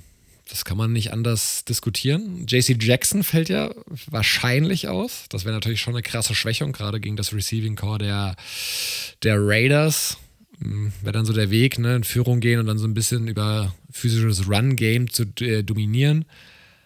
Ich glaube, die Chargers machen es aber am Ende. Ich sage, Heim, Heimsieg ist relativ in dem Fall, aber ich sage Heimsieg für die Chargers. Ja, ich gehe auch mit den Chargers. Ich glaube, es wird eine knappe Kiste auch. Ich glaube, das ist ein super spannendes Spiel, ansehnliches Spiel. Äh, die Chargers machen das knapp, meiner Meinung nach. Kommen wir zum Sunday Nighter. Tampa Bay Buccaneers bei den Dallas Cowboys. Ja, Bucks. Ja, habe ich auch. Und der Monday Nighter, das letzte Spiel, Denver Broncos bei den Seattle Seahawks. Russell Wilson Rückkehr, ne? Spannend, wir haben gleich zwei solcher Stories am ersten Spieltag ja, also auch wenn wir bei den Broncos beide, also skeptisch sind wir ja nicht, ne? Wir haben halt, glauben halt nur, dass sie halt einfach uh, viele schwere Gegner haben. Also das muss man auch mal einordnen. Hier sagt keiner, dass sie eine scheiß Saison spielen. Aber, also, Seattle ist für mich auch eins der sieben, acht schlechteren Teams in der Liga, ähm, was den Rekord am Ende der Saison angeht. Von daher glaube ich, wird es kein Selbstläufer, aber sorry, ich kann halt nicht auf Geno Smith als Sieger im Quarterback-Duell mit Russell Wilson tippen und deswegen Broncos. Ich sage ja Upside. Ich glaube, die Seahawks gewinnen das Ding. Ich sage nicht generell, dass ich oft auf die Seahawks setzen werde. Ich habe sie auch, bei, als ich jetzt die Saison durchgetippt habe, haben sie bei mir auch nur insgesamt irgendwie fünf Siege gehabt am Ende des Tages. Aber ich glaube, das wird einer dieser Siege sein. Auch muss man überlegen, auch bei den Broncos, da muss ja erstmal alles irgendwie glatt laufen, rund laufen, die Automatismen müssen da reinkommen und so weiter. Und wenn sie eine Möglichkeit haben, so ein Team zu schlagen, dann jetzt am Anfang der Saison, glaube ich. Und dann vor dieser Crowd. Ich glaube, die Leute werden echt abgehen wie sonst was in diesem Stadion. Das ist ja eines der lautesten Stadien in der NFL. Da kommt dieser Quarterback zurück. Ich glaube, klar, ich glaube, sie werden ihn positiv empfangen, aber ich glaube, dann werden sie probieren, das Team so gut es geht irgendwie zu pushen. Und deshalb glaube ich hier tatsächlich an ein Upset der Seahawks. Nicht, weil ich glaube, dass sie bessere Team sind, aber ich glaube, dass einfach die Situation hier, das wird ein Upset sein. Könnte ich als Raiders-Fan natürlich durchaus mitleben. Richtig, korrekt. Submit Week One Picks. Nice. So, damit sind die ersten Picks in den Büchern. Ich bin gespannt. Wie gesagt, Leute, ich werde euch nochmal, oder wir werden euch nochmal die Tage auf unseren Social Media Kanälen informieren. Entweder auf Twitter unter dem Handle at redzone underscore live oder auf Instagram unter dem Handle at redzone.live. Also da unbedingt folgen, um auf dem Laufenden zu bleiben und den Link zu bekommen zu unserer Tippliga. Und wie gesagt, alle, die schon letztes Jahr daran teilgenommen haben, müssen sich einfach nur einloggen. Wir haben das am Anfang nochmal erklärt, auch ganz genau im Detail. Also einfach nochmal den Anfang der Episode anhören, das Intro, falls ihr das nicht gemacht habt oder es geskippt haben solltet, aus welchem Grund auch immer. Gut, aber damit sind wir jetzt wirklich am Ende der heutigen Episode, oder? Haben wir trotzdem wieder hinbekommen, irgendwie knapp über zwei Stunden zu labern. Magisch. Magisch, absolut. Was für ein Duo. Gut, Leute, ihr hört Red Zone Podcast. Ihr findet uns auf allen gängigen Podcast-Plattformen über Spotify, Apple Podcasts, Google Podcasts, Amazon Music, Stitcher, diese nehmen wir sind drauf. Falls es euch gefällt, drückt heftig den Abonnieren-Button, hinterlasst gerne eine positive Bewertung und sagt's unbedingt weiter, damit die Leute uns folgen, damit die Leute uns hören. Und ja, dann bleibt mir nichts anderes übrig, als mich natürlich auch bei euch zu bedanken, dass ihr diese Woche wieder eingeschaltet habt und reingehört habt. Und mich natürlich auch bei dir zu bedanken. Lieber Daniel, dass du auch diese Woche wieder mit am Start warst. So kurz vor deinem hoffentlich dann schönsten Tag in deinem Leben. Dem Heimsieg der Eintracht in der Champions League. und das Duell gegen die Chargers. Nein, Spaß beiseite. Ja, vielen lieben Dank. Ähm, wie gesagt, ihr werdet von mir auf jeden Fall äh, jetzt etwas Pause haben äh, bis ja, Ende September ungefähr. Ähm, genießt die ersten Wochen Football. Das, das wird geil. Ähm, das ist richtig schön. Richtig lange Pause. Jeden Wochenende jetzt NFL Football bis in den Februar rein. Das ist doch, das sind doch tolle Aussichten. Absolut. Ich freue mich wie Bolle drauf. Noch, noch hat kein Team verloren. Alles ist drin. Es war auch ganz lustig. Wir haben eine kleine Umfrage gemacht auf Instagram und äh, wie hyped denn die Leute sind auf die neue Saison. Und ne, kannst du so einen Regler schieben und alle so, ja, geil. Bis auf einer. einer hat so in die Mitte geschoben. Fand so, naja, wenn, wenn dein Team noch keine Niederlage eingesteckt hast, aber du bist nur so, naja, gehypt, da muss dein Team schon echt, da muss schon echt viel Scheiße laufen gerade, dass du dass du so nicht so wirklich Bock hast auf den Start der Saison. Oder nur naja. so halb. Vielleicht ist ja jemand abgerutscht. Kann auch sein. Wer weiß, wer weiß. Gut, Leute, wir wünschen euch natürlich super viel Spaß, äh, eine richtig geile Woche. Genießt die Spiele, genießt das erste Footballwochenende. Wie gesagt, nächste Woche leider kein Podcast. Tut uns echt leid, aber wir kriegen es leider nicht anders hin. Bezüglich der zweiten Woche halten wir euch nochmal auf dem Laufenden. Und ansonsten wünschen wir euch natürlich ähm, nur das Beste und wie immer bleibt gesund und bis zum nächsten Mal.